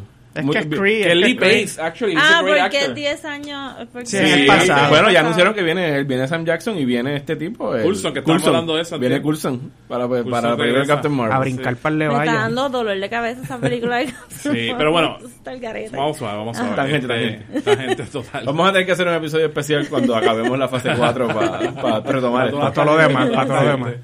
Se me llaman así las tangentes de las fases. Eh, pero lo que, a lo que voy es que también aquí empieza una cosa que recurrente que quiero mencionar de también darle a, esto no solamente en Marvel de momento darle las llaves de la franquicia a todos los directores blancos jóvenes que han hecho que hicieron una película. Yo creo que es culpa de esta película. Porque James Gunn yo no tengo nada en contra de él y lo que sea pero Tacho, darle las llaves a James Gunn de, de una franquicia así, este, de momento ahora siempre era como que tráete a, ¿qui- ¿quién es el, el, el, el, el, El hot new guy. El hot new white guy, tráelo, vamos a dárselo. Y lo siguen haciendo. Y los por eso, que, que aquí también empieza eso. Star Pero, Wars sin embargo, está, es, es interesante lo que tú dices y en la atención que estamos hablando de que si lo dejaron hacer lo que le da la gana, que está chévere. Yo creo que eso, quien sea, debe tener siempre, ¿verdad? Libertad. Y trajo a este, a este actor.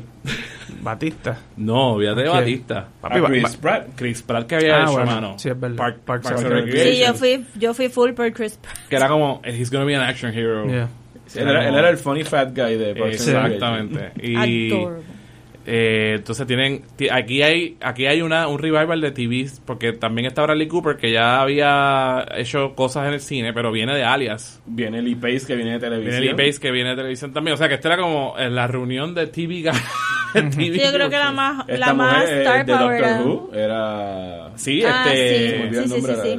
película. Karen Gillian. Karen Gillian. Yeah. Sí, Karen Andrómeda, Gillian. que- eh, no. Nebula. Nebula. Nebula, sí. Eh, o sea, que era como esta cosa Ya, bien la más famosa era Zoe danza. Saldaña, ¿no? La más famosa era Zoe Saldaña. Mira, y pues Batista viene de televisión también, eso Y es la lucha WWE. libre. Y Vin Diesel, que viene entonces con la voz nada más, que era como un rumor, siempre decían, Vin Diesel va a estar en esta película. Pero yo tengo que dárselas de que vuelvo a lo del trailer porque ese trailer revitalizó. Yo mismo que no estaba como muy interesado, ese trailer yo lo vi 15 veces porque estaba súper bien montado. Era como que ahí cogieron y hicieron la Es cuestión que de tiene mucho, el tiene el trailer. Tiene el soundtrack de la película es un éxito. Eh, es como que era tan diferente a las otras que ya para los que estábamos un poquito burnt out de, de esos origin stories, de momento no es un solo personaje, es un equipo completo, so si no te cayó bien uno, te va a caer bien el otro. Exacto.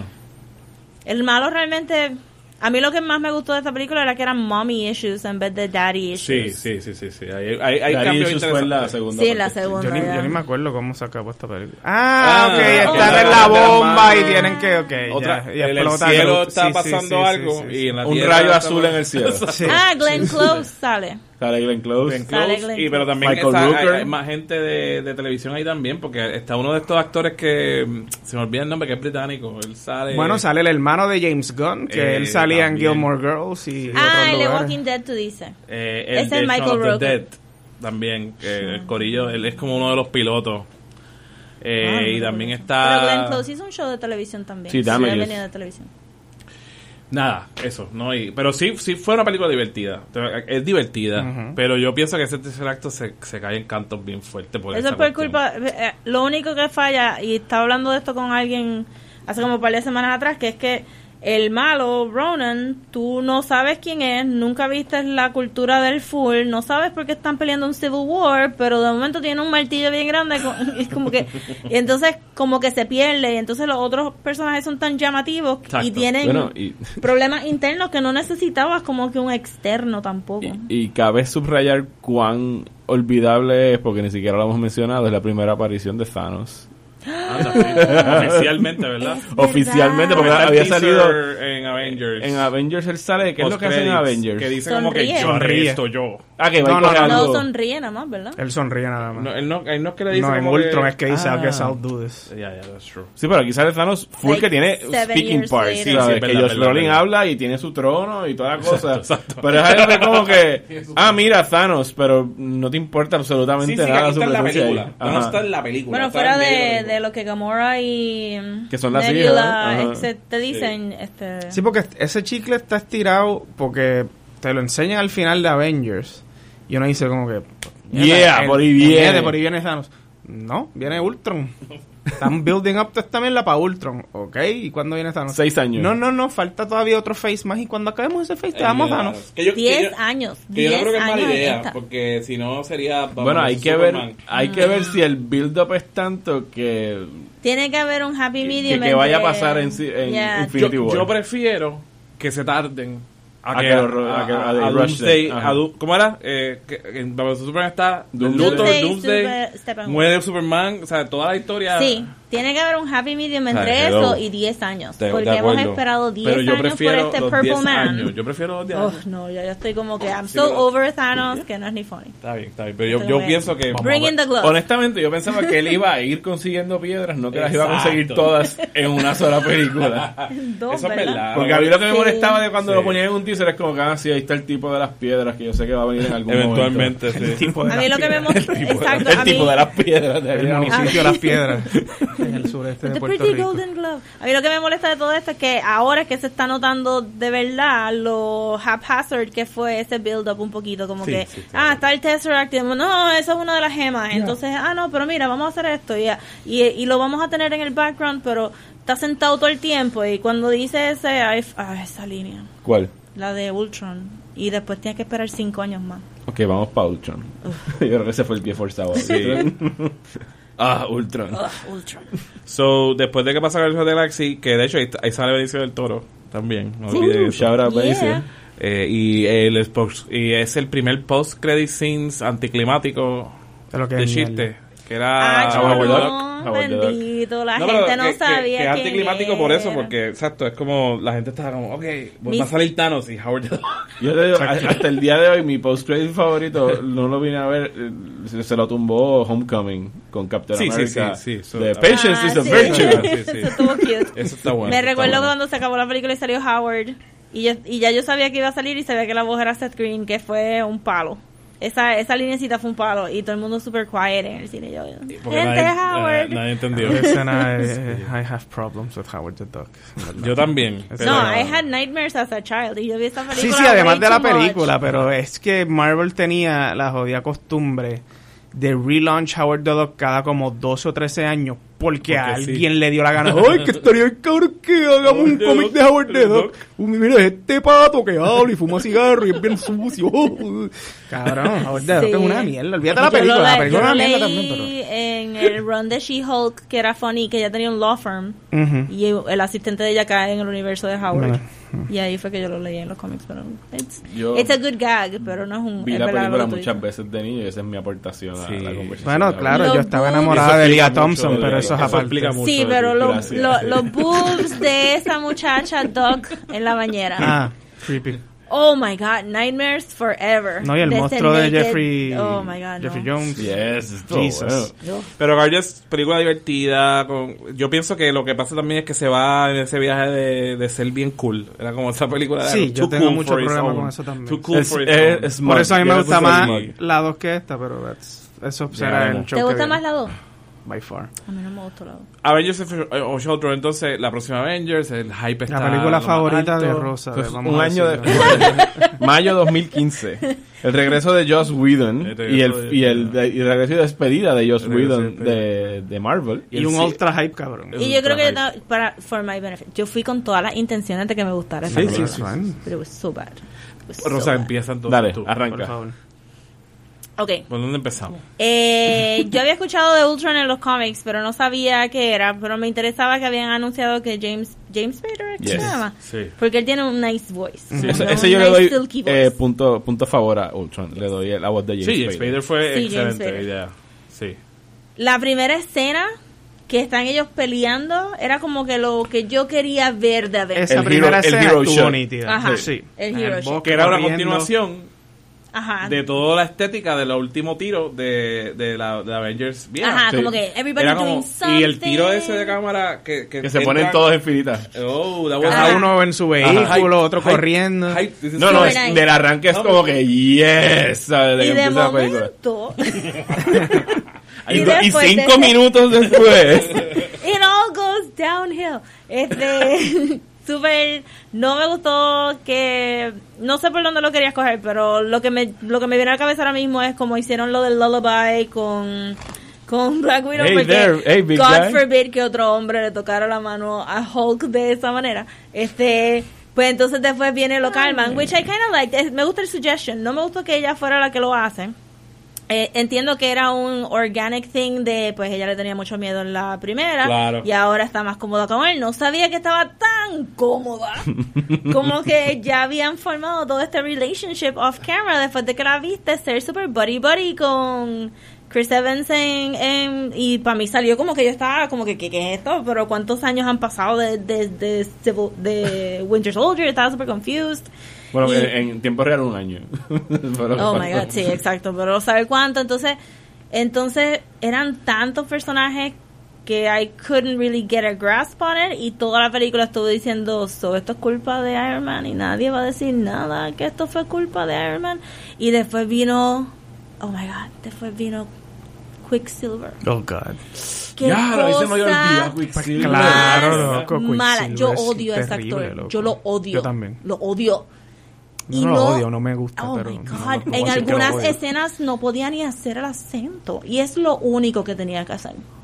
Lo único que tenía que hacer era aparentar que corría rápido y el acento. yo borré a Quicksilver de mi memoria Lo mejor que hace, Es es yo no me acordaba Y de eso es un problema momento. porque el, el punch emocional Se buenístico es supuestamente la muerte de de- Yo sí sí sí no, de pensaba que iba a matar a Hawkeye. Hawkeye yo lo veía morir aquí. Bien, bro, pero cuando se y, yo y murió. este, una buena película de. Hawkeye pienso yo a mí me gusta Hawkeye Eh, Por estaba- eso, por eso yo pensaba sí. que lo estaban building up Para para, matarlo. muerte, porque te enseñan la familia, él está Yo estaba retirado, bien pero confía vuelve. con Scarlet Witch porque ella había actuado súper bien en Martha, Marcy, May Marlene. Muy buena película. Ajá, y estaba súper diablo, esta muchacha va a kill it, esta es la que va a venir y le va a enseñar a todo el mundo cómo actuar. Y, No y cambiaba de escena en escena. es que Todo. son personajes terciarios apenas en, en esta película. Pero todo, bueno, pero gira alrededor de, de Sí, ellos pero dos en no- parte, no porque ellos son de, Co- de Eh, es un plot device, literalmente. exacto. Ellos son un Sí. plot device, no tienen desarrollo. Sí. Sí, pero yo estaba confiada con ella, entonces... ¿Cómo es que le dicen los enhanced? Por no decirle mutants. Exacto. Los Sí. enhanced. Sí. Enhanced. whatever. Actually, enhanced por el scepter de Loki. Ajá. Porque Hydra lo está usando para darle los poderes a ellos. Ah, claro, que entonces está. Yo sabía que había algo más de Hydra. Diablo, en- sí. en Sí, esto. este, este es el cierre de Hydra. No, no, ellos entran, o sea, En ellos entran sí. En, en el... en Ellos están el- cerrando Hydra. Literalmente ese principio es que es donde Hydra... Claro, entonces no ayudó tampoco. ¿Cuándo fue que salió Days of Future Past? Antes. Y entonces eso El no ayudó tampoco. Era mucho mejor. muchísimo mejor. Ajá, pero entonces ellos no tenían a Wanda. Entonces Wanda aquí Exacto. tenías una excelente actriz, pero no le diste nada que hacer, que fue el tema de todas las muchachas. Porque después de que vi la película, sí, todos esos thing- entonces sus poderes cambiaban. Después de que vi la película fue que empecé a leer la crítica de que ninguna de las mujeres en la película talk to each other. Ah, para nada. sí. Eh, y todos estaban en una fiesta super weird. ¿Alguien vio los viejitos en esa fiesta? ¿Esos eran los amigos de Captain America? Como sí, que sí, nadie, se supone que fuera. nadie como que reaccionó a los viejitos. Sí, eran los veteranos. Que sale Stan Lee ¿verdad? Sí. Sí, él es uno de los veteranos. Ajá, exacto. Es su cambio. Eh, A mí, me- a mí- eh, eh, sí, esa película, yo cuando la fui a ver al cine, obviamente estaba en el hype, tú sabes, de que, ah, yo estaba viendo Shield, eh, y en los Shield estaba como hype, hype, hype, hype. Y yo salí y estaba como que, ah, que está nítida. Y después ver, viéndola otra vez, como que, ya, esta película es un desastre Pero- grande, grandioso. Podemos hablar de Ultron. El diseño estaba bien malo. Sí, el diseño Sí, de el Ultron diseño no me estaba gusta. malo. Parece un hijo de un Transformer con. Con, con Con ¿Cómo se llama? Y- Eh, no, no, no, tengo algo en la mente específico. Con, con un Cylon de Oh, Battlestar Galactica. Battlestar Es. A mí a veces me parecía como un malo de una película de animación de los 80. Sí, también. Como algo que tú verías en Fern Gully. Sí. tiene, ¿Verdad? tiene, tiene esa, tiene esa cualidad, tiene esa Ajá, como que... mm. Y, y, y es un, un Yo- problema porque la caracterización, por lo menos James Spader brings it, tú sabes, por lo menos en, delivery de voz. Si te hubiese Sí, dicho, mano, sí, si hubiesen algún, logrado de alguna forma hacer que Ultron fuera James Spader, hubiese quedado de show. Claro. Pero como él está Dobby también, Sí. maybe 80s James Spader. Mm. Eso se pudo haber hecho. Sí, se puede haber hecho than bien zero James Spader. Hubiese sido un buen Ultron. Yo tengo que decir que por desastre de película, que ni vamos a hablar del tercer acto con una fucking La ciudad flotante. Eh, O sea, perdóname, aquí fue, con esta película fue que yo desarrollé la idea de la tercera actitis. Porque este fue el, la culminación del tercer actitis. ¿Por qué fue porque es, lo hablamos, lo hablamos aquella vez que hicimos esto, Yo era no como... me recuerdo. porque No, porque Ultron la quería subir para Crash It Down, para como si Sí, pero un- era como un chiste gone wrong. Lo hablamos la vez que hicimos las otras fases, que era... La, la actitis siempre había sido, lo que tú dices, una jodienda que va a caer a una ciudad. Ajá. Pues aquí era la, La ciudad. ciudad. La jodienda que va a caer es una ciudad. What the fuck? En Aquí vamos a subir una ciudad. Socovia. Soco- vamos a subir Socovia. una ciudad, esa ciudad es la que le va a caer al resto de la humanidad. Porque Era la mejor ciudad ever. yo no voy a tirar ya un rayo, aquí la ciudad va a ser el rayo. El mismo- Y- Yo imagino a ellos reunidos ahí como, it's gonna be clever. ah. Y es una ciudad espectacular, solamente montañas alrededor, no vas a Sí. arruinar más nada. Wait, en esta película fue que lo que pasó lo de Hulkbuster. Sí, Sí. sí, que era un Oh comentario. era en. África que hay que introducen el, eh, Vibranium El y este tipo el que Vibranium, hace a a hablan de. Wakanda por primera Esa, vez. esa escena fue eterna. Que también entonces un comentario, uno de los primeros comentarios a Superman. También. Ahí la película empieza a hacer comentarios de las otras películas porque ya había salido Man of Steel. Y en Man of Steel Metropolis Ah, había, entonces aquí salvan gente. O sea, aquí Sí, la mención hay es, no, hay que, hay que rescatar a las personas, hay que vaciar la ciudad. y es eso. Que de hecho, ellos habían hecho. Ellos, Hasta un perro. ellos nunca recibieron esa crítica porque en Avengers tú ves a Captain America, esa es la función de Captain America, es evacuar a las personas. Exacto. Pero aquí, como que tratan de subrayarlo, como Sí. que we save people We before save we people. destroy cities. Not like the other movies of the other guys. no, toda la secuencia de arriba en la ciudad son. Ellos tienen que llevarlo, las naves de, de, para evacuarlo. Hawkeye muere. Eh, Perdóname, Hawkeye no muere. Quicksilver. Quicksilver muere. Salvando personas. Salvando personas. A Y Hawkeye Hawkeye lo ve. Y Hawkeye lo ve. Y He dice, ran so fast, just not fast. Not fast enough. enough. He was not fast He enough. couldn't run, run Eh, his destiny. sí. Pero mira, no quería... Pero Ah, en la perdón. escena de Hulk, sí. Gabriel. Ah, oh my God, sorry. Vamos. Ah, no, es que... Eh, ok. No, no, dale, mano. Eh, eh, la escena que en verdad tengo que decir que a mí me tripió con cojones cuando ellos están chileando, antes de que empezara todo, están chileando en Avengers Mansion, Sí. dándose los palitos, de eso, ah, vamos a coger el martillo. Ese eso. chiste estuvo bien bueno. Sí. sí. Y Sí, Captain America lo coge y se empieza a mover y Thor hace como que, oh, what, What? the fuck, porque Ahí está la, ahí, está la teoría de Rosa. Sí, viste, yo también. No, esa escena a mí me gustó un montón también. Lo único que ella, ellos lo usaron para el trailer un montón Ah, y, sí. y la empujaron un montón. Ah. Ya yo había visto esa escena como 50 Sí, lo- veces los antes trailers de... de... desesperación, porque esa Ajá. película también tuvo unos trailers bien buenos, pero después cuando estaba llegando la semana, parece que alguien se desesperó y empezaron a todo. sacar un montón de cosas que era Y- como, paren, es- porque sí. es que van están dando la película. Por eso no vean los trailers. Sí, Yo escuchaba un, un podcast de Geeks que cuando salió la primera de Avengers, una de las cosas que ellos dijeron es que ellos pensaban que en esa película este Captain America iba a coger el hammer. Que iba a haber una escenita de Thor haciendo así y Captain America hacer coge. Y se iba a ir. Entonces ellos estaban diciendo, oh, what a missed opportunity. Entonces en Ultron pasó luego, pasó en Ultron. Sí, en Ultron hay Con, un Vi- hint. con Vision. Eh, No, ¿quién coge sí, martillo? Vision, lo coge. Vision, sí. y, y tenía esa misma escena, pero con Vision, Exacto. como, ah, coge, aquí está. Y entonces, eso me gustó mucho también. Vision es so pure. Sí. Pero... A mí me gusta el diseño de Vision. así, no Eso sé. iba a decir diseño. que Ah. para mí la mejor cosa aquí fue Vision. Y la introducción de Vision a mí, yo tengo que admitir que cuando Vision sale la primera vez, yo, Es- yo solté una lágrima y todo. O sea, me gustó mucho. Mano, es que empiezan a, a- Es prácticamente la primera vez que se van como que vamos a hacer esto lo más comic booky posible en Sí. términos de que esto es un tipo completamente sintético que pudo pudieron haber dicho no, pues es que él puede camuflajear su cara y que parezca humano. Es como que no, vamos a hacerlo tal y ahí cual. es que eso viene después, ¿verdad? y vamos a ponerle la capa y todo. Y, Y queda el- los make-up cool. effects estaban bien bonitos. Sí. Eso te hace preguntar qué pasó de aquí a Ultron. Porque, porque Ultron era completamente CG. Si tenías Sí. a Paul Bettany Exacto, le fue todo el pintado. budget.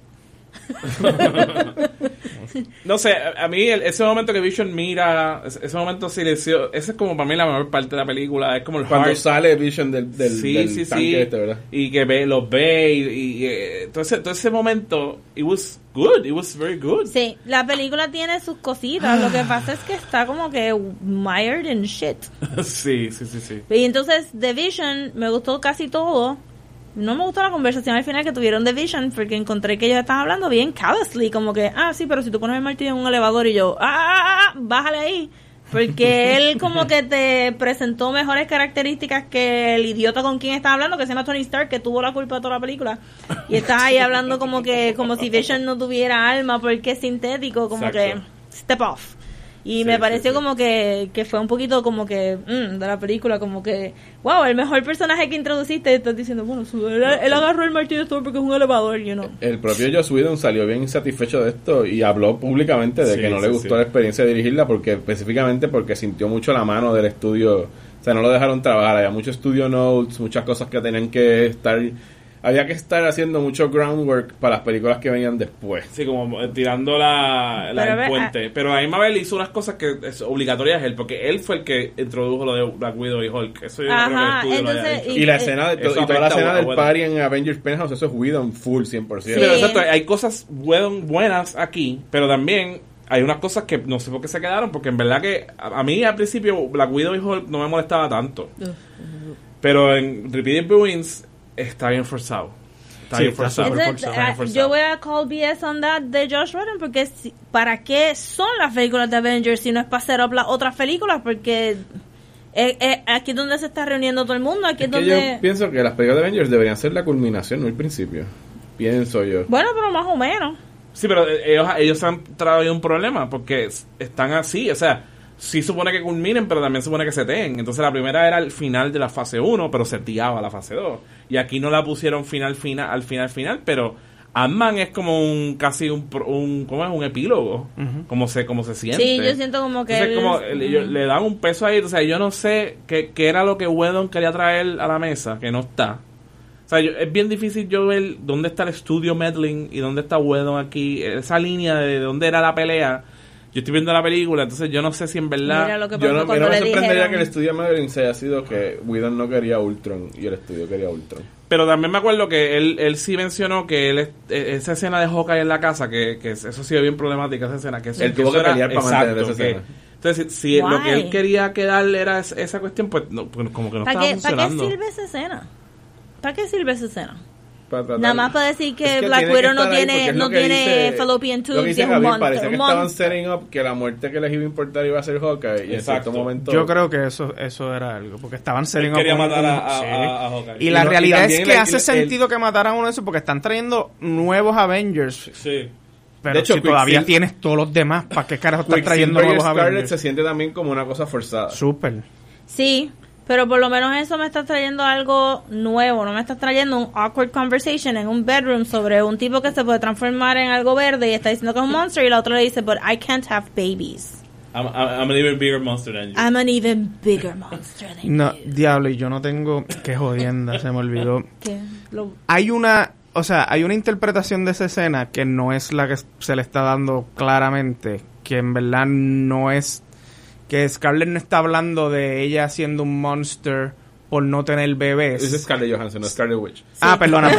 I'm sorry. Por, exacto, Scarlett. La Johansson. Es que, es Scarlett que ella es panita, yo le digo Scarlett. sí. Yo le- Widow, cuando yo la llamo, yo le digo. Scarlett. Tú, con De hecho, haciendo de Scarlett. Black Widow que no es Scarlet Witch. Es todo este. No, pero yo creo que yo, yo creo que, que el black que, que el monster no es que no pueda tener bebés el monstruo es que ella es una asesina que ha matado tú sabes Sí, so sí, sí. she's yo the creo monster que yo leí ese mismo artículo y lo tenía en mente cuando fui a ver la película, pero el, It el, el por el delivery, estaba yeah. Sí, bien Delivery malo. was not the best. Porque yo, obviamente, me lo estoy tripiendo. Yo estoy clarísima Sí, que sí, nadie va a decir en una película no puedo tener babies, I'm a monster. Claramente se refería a otra cosa, pero la, la manera que la conversación va Yeah. y porque nunca los habíamos visto juntos hablando at all. De momento tienen este super heavy conversation eh, donde se supone que tú estés rooting for them or not rooting for them. Es bien confuso todo este romance que pasa entre medio de las películas. Yo pienso que estaba interesante que, que yo no creo, sea, yo no soy de los que piensa que el romance está completamente fuera de lugar. Yo pienso que es interesante que ellos tuvieran un romance. Hay, una cualidad interesante, pero está súper empujado. Bueno, si, Eh, si hubiera una película de. Hulk o una, había- una película Sí. de Black Widow, maybe hubiéramos Sí, visto yo esto. para mí fue como yo mismo estaba como I'm not that, that- porque lo que tú dices de momento sí hay partes que están chéveres y la cuestión de que Hulk se va esa escena está bien y hay, hay un buen callback entre Ragnarok que funciona. No, no es que está completamente jodido, pero sí se siente súper forzado porque es que ellos no, o sea, en- tú ves las otras películas, es lo que tú dices, de ellos están en unos polos tan opuestos y de momento traerme todo este bagaje para después hacerme una narrativa Tú que sabes- es bastante convencional también, no es que estás rompiendo nada, Y- es como... Y tú sabes lo que empuja también lo de que uno lee lo de Scarlett Johansson como que no, lo de Black Widow como que no puede tener babies, es que they really emphasize el family aspect de Hawkeye. Con Hawkeye teniendo la Ajá, y ella en tiene la, interacción con los nenes chiquitos y titi, whatever. Sure, sure. Entonces eso te lo empuja. Para mí esa escena como que yo lo hubiera cortado. Y la actriz, la actriz que hace de la esposa de Linda Cardellini. también es buena actriz, y literalmente Desperdiciada. desperdicia por completo, es que hay mucha gente en esta fucking película demasiada gente, sí. Demasiado. Demasiado. Y yo no, yo no, después del papelazo que ella hizo en Mad Men, traerla para que sea la housewife de Hawkeye. Está Mira. cuidando de sus hijos todo el tiempo allí en el cabin. Haciendo la mujer tú sabes con paciencia Sí, sí, sí. Todas sí. las escenas tenían laundry baskets. Sí, literal, that's all she literal, does. literal, I sí. just do laundry. Hay un problema bien grande con, con, con eso. Hacho, pero esa casita de Hawkeye en el campo está bien cabrón. Y te dio una escena, a mí sí me gusta la escena de, de, de- que, que es como el, el pre, pre War, ¿no? Con Tony y, Ca- y Captain America están teniendo la conversación afuera. Ah, bueno, casa. claro, Esa está buena. Es lo que tú dices, como hay estas cosas que son bien chéveres. Esa conversación la pudieron haber tenido en otro lado. Sí, Y pero, pero está chévere que la tuvieran donde la estaban teniendo por todo el ruido que había pasado antes. Era, Claro. La idea, la, again, la idea de que Hawkeye tiene esta, eso, está- la idea está chévere, la ejecución. Ellos necesitaban un quiet scene, for sure. Pero traernos a toda la familia de Hawkeye en el... En el y para colmo como No que, que sea como least- surprise, no también como surprise, I have a family and a, and a cottage. Ajá, como que Y como, guys- diablo, tú nunca atendiste a esta gente. o sea, Como que- ¿Cuánto tiempo tú llevas like, como que, por ahí guys, brincando con... I'm complex. I'm a complex person. I, I'm not just the archer here. I have a family. Yeah, that's weird. By the way, me Este, voy a retirar ya mismo. Entonces, tercera actividad obviamente fuerte aquí, perdemos todo esto, eh, eh, o sea, ese- yo no me acuerdo cómo se acaba, cómo es que se acaba esta película. Pero no, ahora, ahora pensando... Ellos, des- eh, Nada, ellos Iron Man desacelera el descenso de la- Exacto, exacto. de y, y no explota tanto, aunque se muere Pero mucha Wanda, gente. Wanda tiene su They fridged my brother, voy a go crazy. Yeah. I go crazy because they killed my brother. Ajá, entonces te dicen como que, uh, maybe esa es la Wanda que se va a volver loca y va a resetear el universo como en House of M. Y eh, también entonces empiezan a forzar, esto te- te- está en los cómics, pero igual ya ahí desde, desde- desde temprano está el WandaVision thing, también Eh, siento como que bien eso me va a forzado. molestar un poquito en Infinity Crisis Sí, sí, sí, sí. Y pero yo diciendo que trajeron todos estos Avengers no cuando no había, cuando todos estaban vivos, pero no es que aquí Thor se va para el carajo a bregar con Hulk se va. con Asgard, Hulk se va para el carajo para el espacio porque pues No puede bregar. no puede bregar.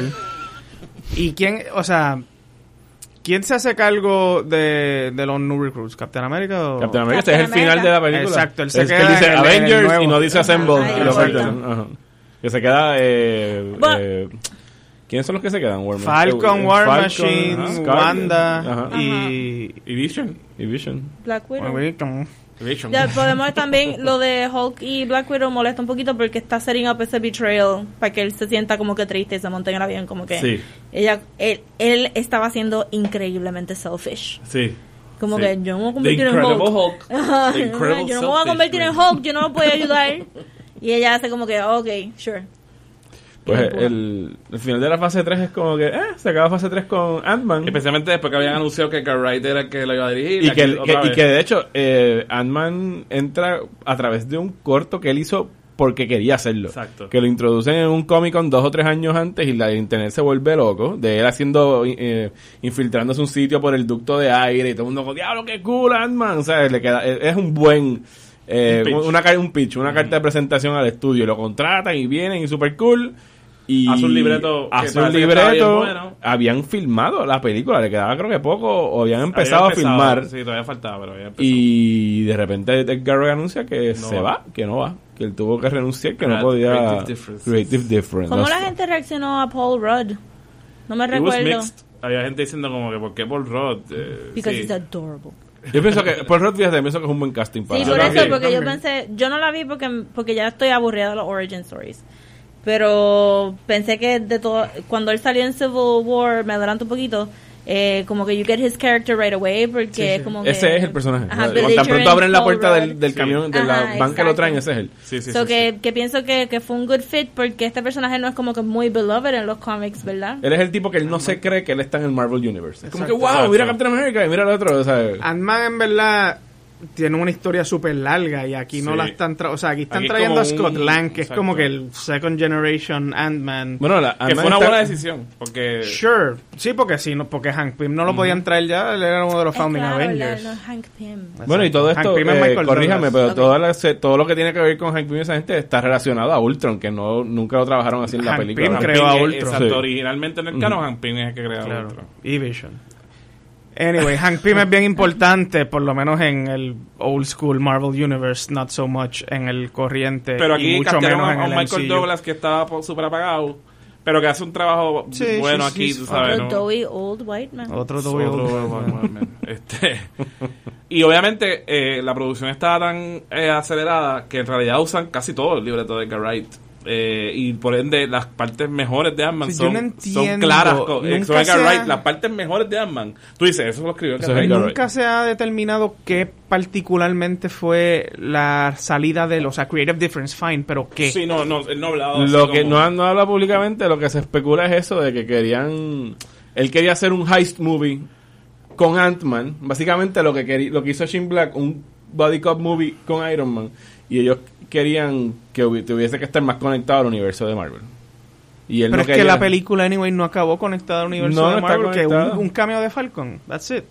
El cambio de Falcon Eh, pos- y, es un- y el cambio de Falcon para mí siempre sticks out like a sword Súper, thumb. súper, Y yo estoy seguro que eso llega a un punto donde Edgar Wright posiblemente dentro de sí dijo, mira, mano, Por esa no me escena yo no funciona". quiero... Y, ok, that's No, y, también hay unos elementos ahí del universo del el, el, el Wasp viejo que menciona. Ah, bueno, meter la mitología Sí, de, los, de, eh, de los particles, que- que de. Hank Pym, sí. Eh, sí, yo creo que ahí. Ellos de ese- hay un empate Es que entre si tú- Pym también si- y el papá si- de Stark, right? claro, sí, sí. Y si tú logras quitar todo eso y nada más te concentras en Ant-Man como el, como el heist movie, ahí es que tú ves la película de Edgar Wright. Yeah. Exacto. O sea, pero cuando se enfoca solamente en el heist, que da la casualidad que es Ant-Man el que lo perpetra, pues ahí sí se nota ya el, el Edgar Wrightiness. Pero qué cojones que los James Gunn, Ah, perdón. que James. Gunn, Sí. que Taika, que, que, Pero Taika viene que Black después. Panther, yo sé, Y- pero entonces y- lo permiten después. Exacto. Pero es por, yo creo que es por eso mismo. Como que a Gunn lo dejaron, pero Gunn yo no creo que es un tipo como Edgar Wright, que es más idiosincrático.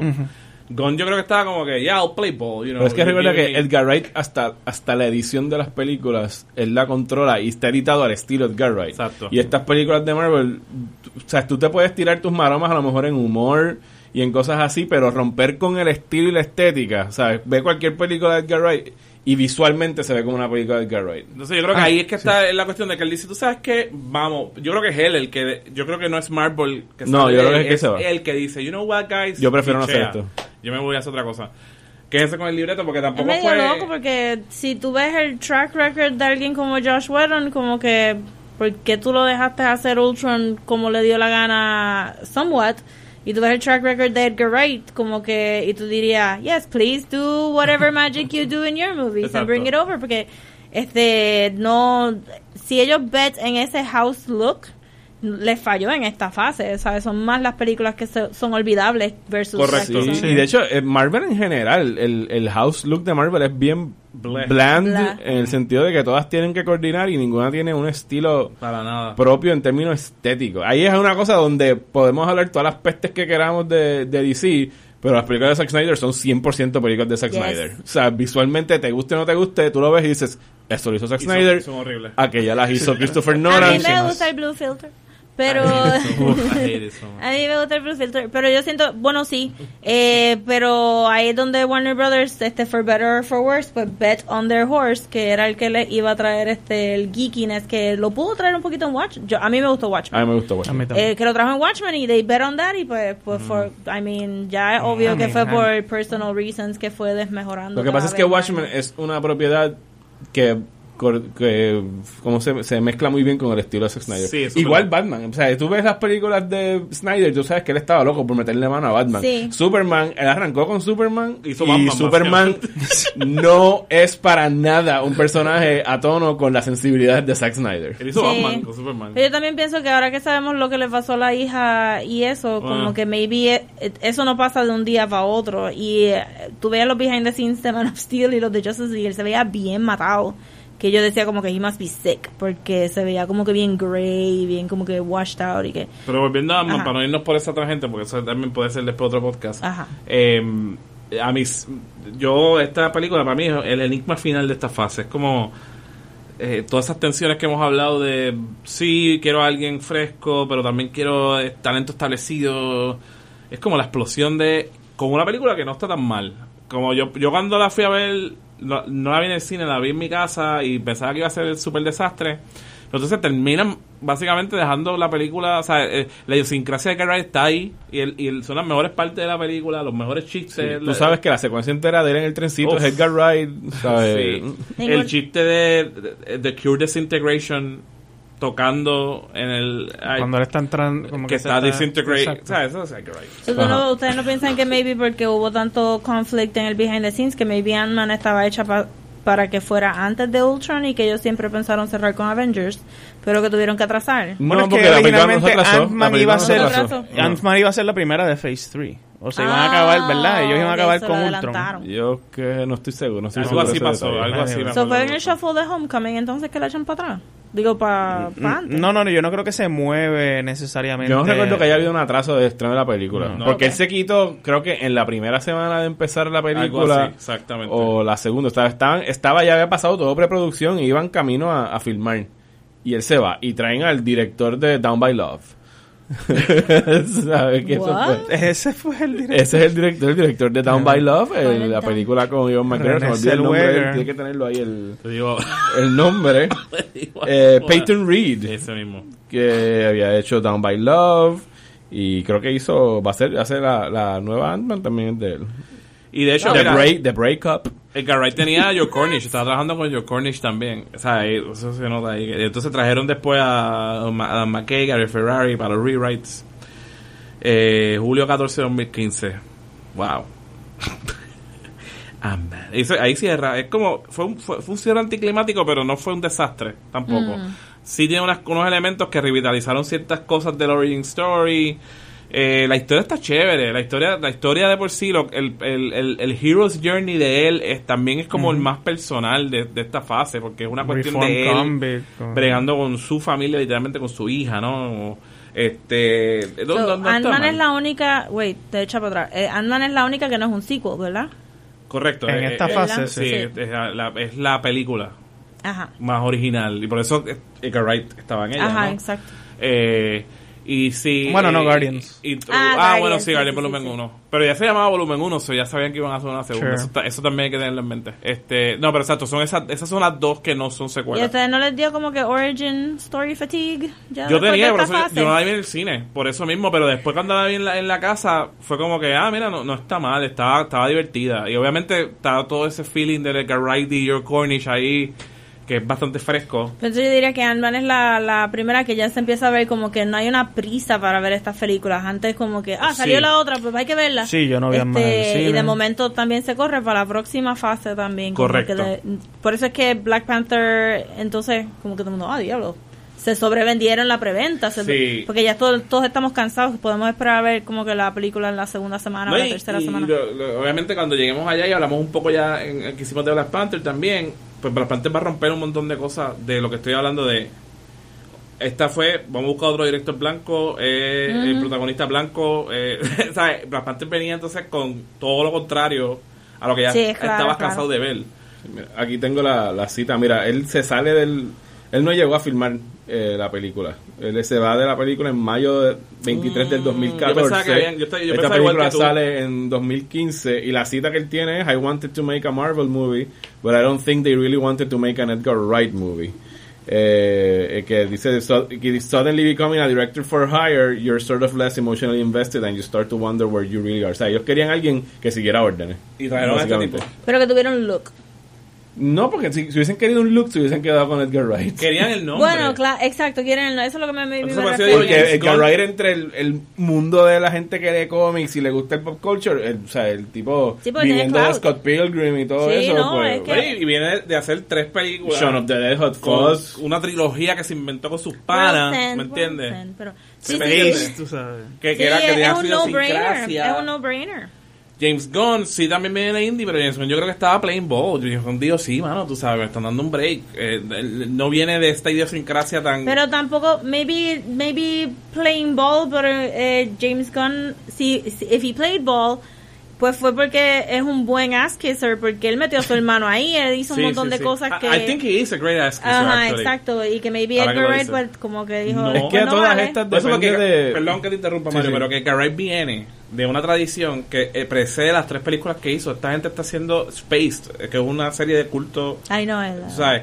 Y ellos ya trabajaban desde, o sea, está hablando de que final de los no- fi- principio del 2000 es Spaced, o sea, ya esta gente está acostumbrada a hacer su cosa. Entonces él dice, yo quiero hacer una película, lo que esa cita es perfecta y lo dice como yo quiero hacer una película de Marvel, pero yo vine a hacer también una película mía. O sea, yo, yo ahí yo no Es no- que él desde el principio, cuando él anuncia esta película en Comic Con, que todo el mundo se monta en el trencito, o sea, él de seguro le dan ese trabajo por el corto que hizo y el hype que creó en Comic Con.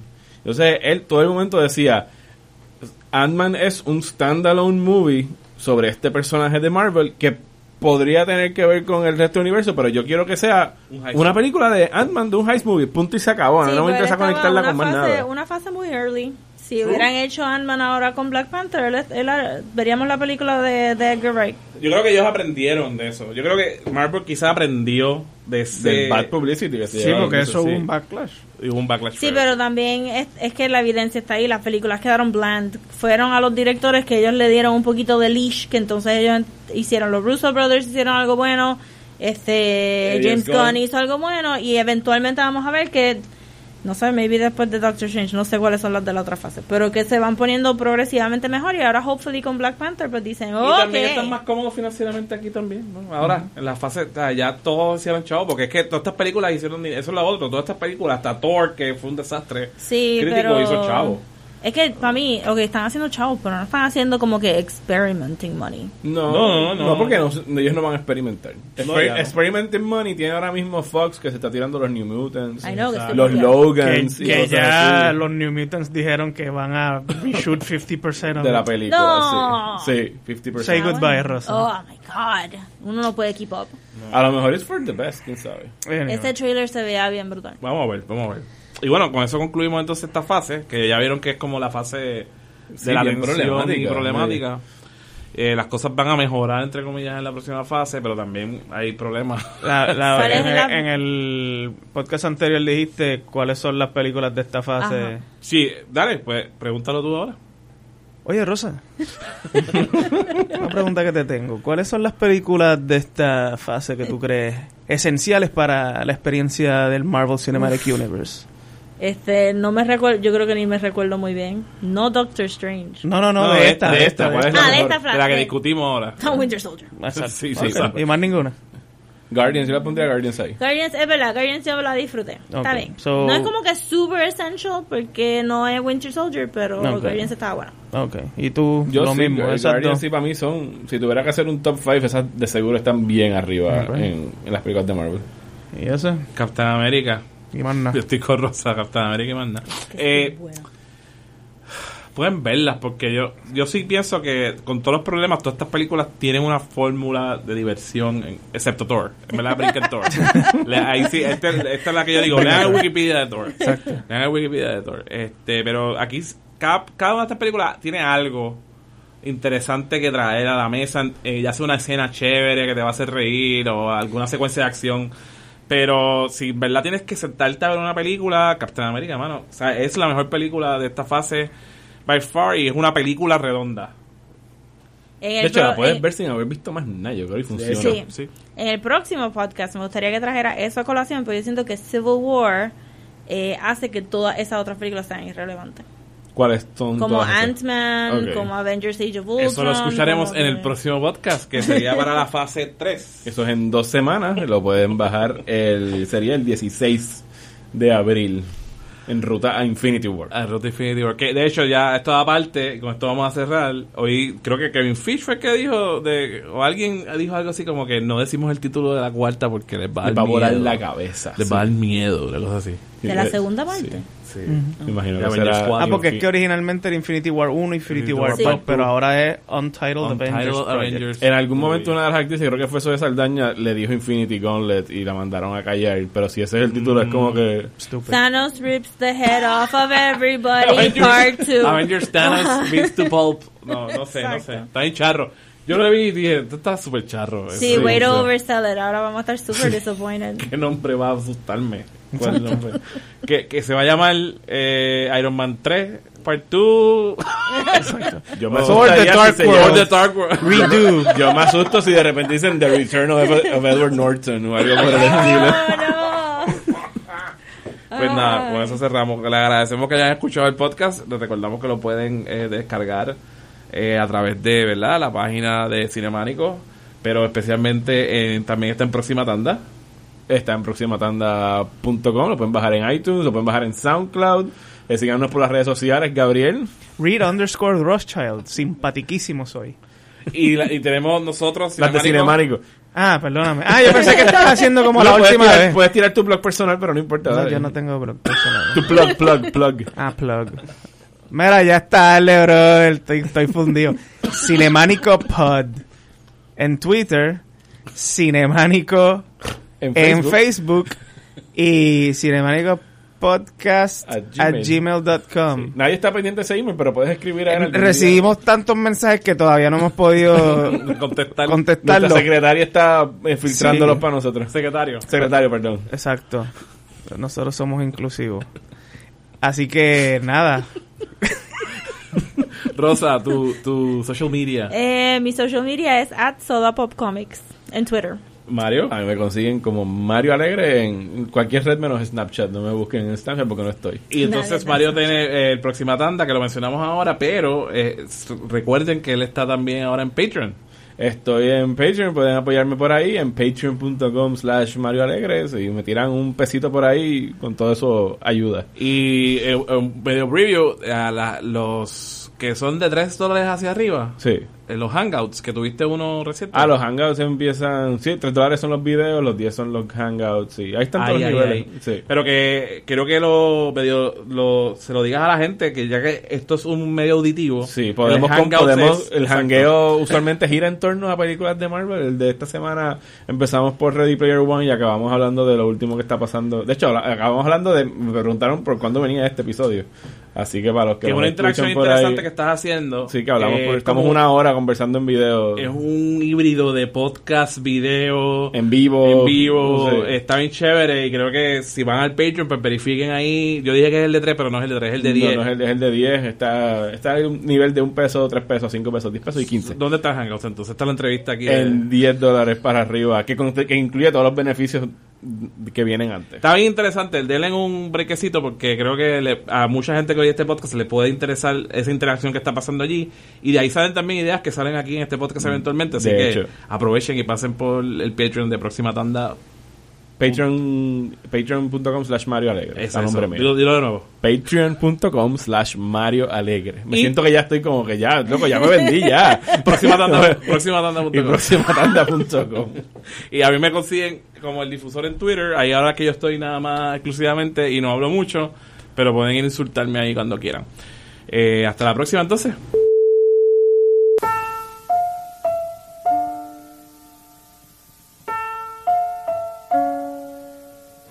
In the video at the beginning of this, Yeah. and you were showing all the footage, um, 2006, I saw Edgar Wright. He was there. Edgar was with us in 2006 talking about Ant-Man. That's right. That's a little bit of unfinished business. I don't know about everybody else, but what's going on with Ant-Man? Ant-Man. Uh, well, I could talk a lot about it, or I could just introduce Edgar Wright, ladies and gentlemen.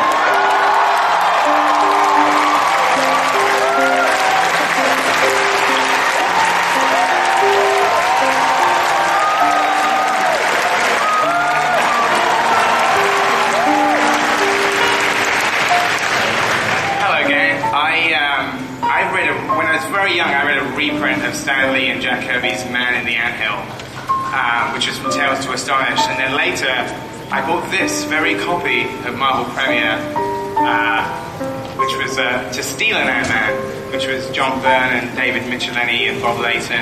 And uh, so I always like thought there was some, a great film to be made out of it, and also a character that would actually look better in live action than on the page. Um, so that's always been my plan, and uh, I've always stuck to it.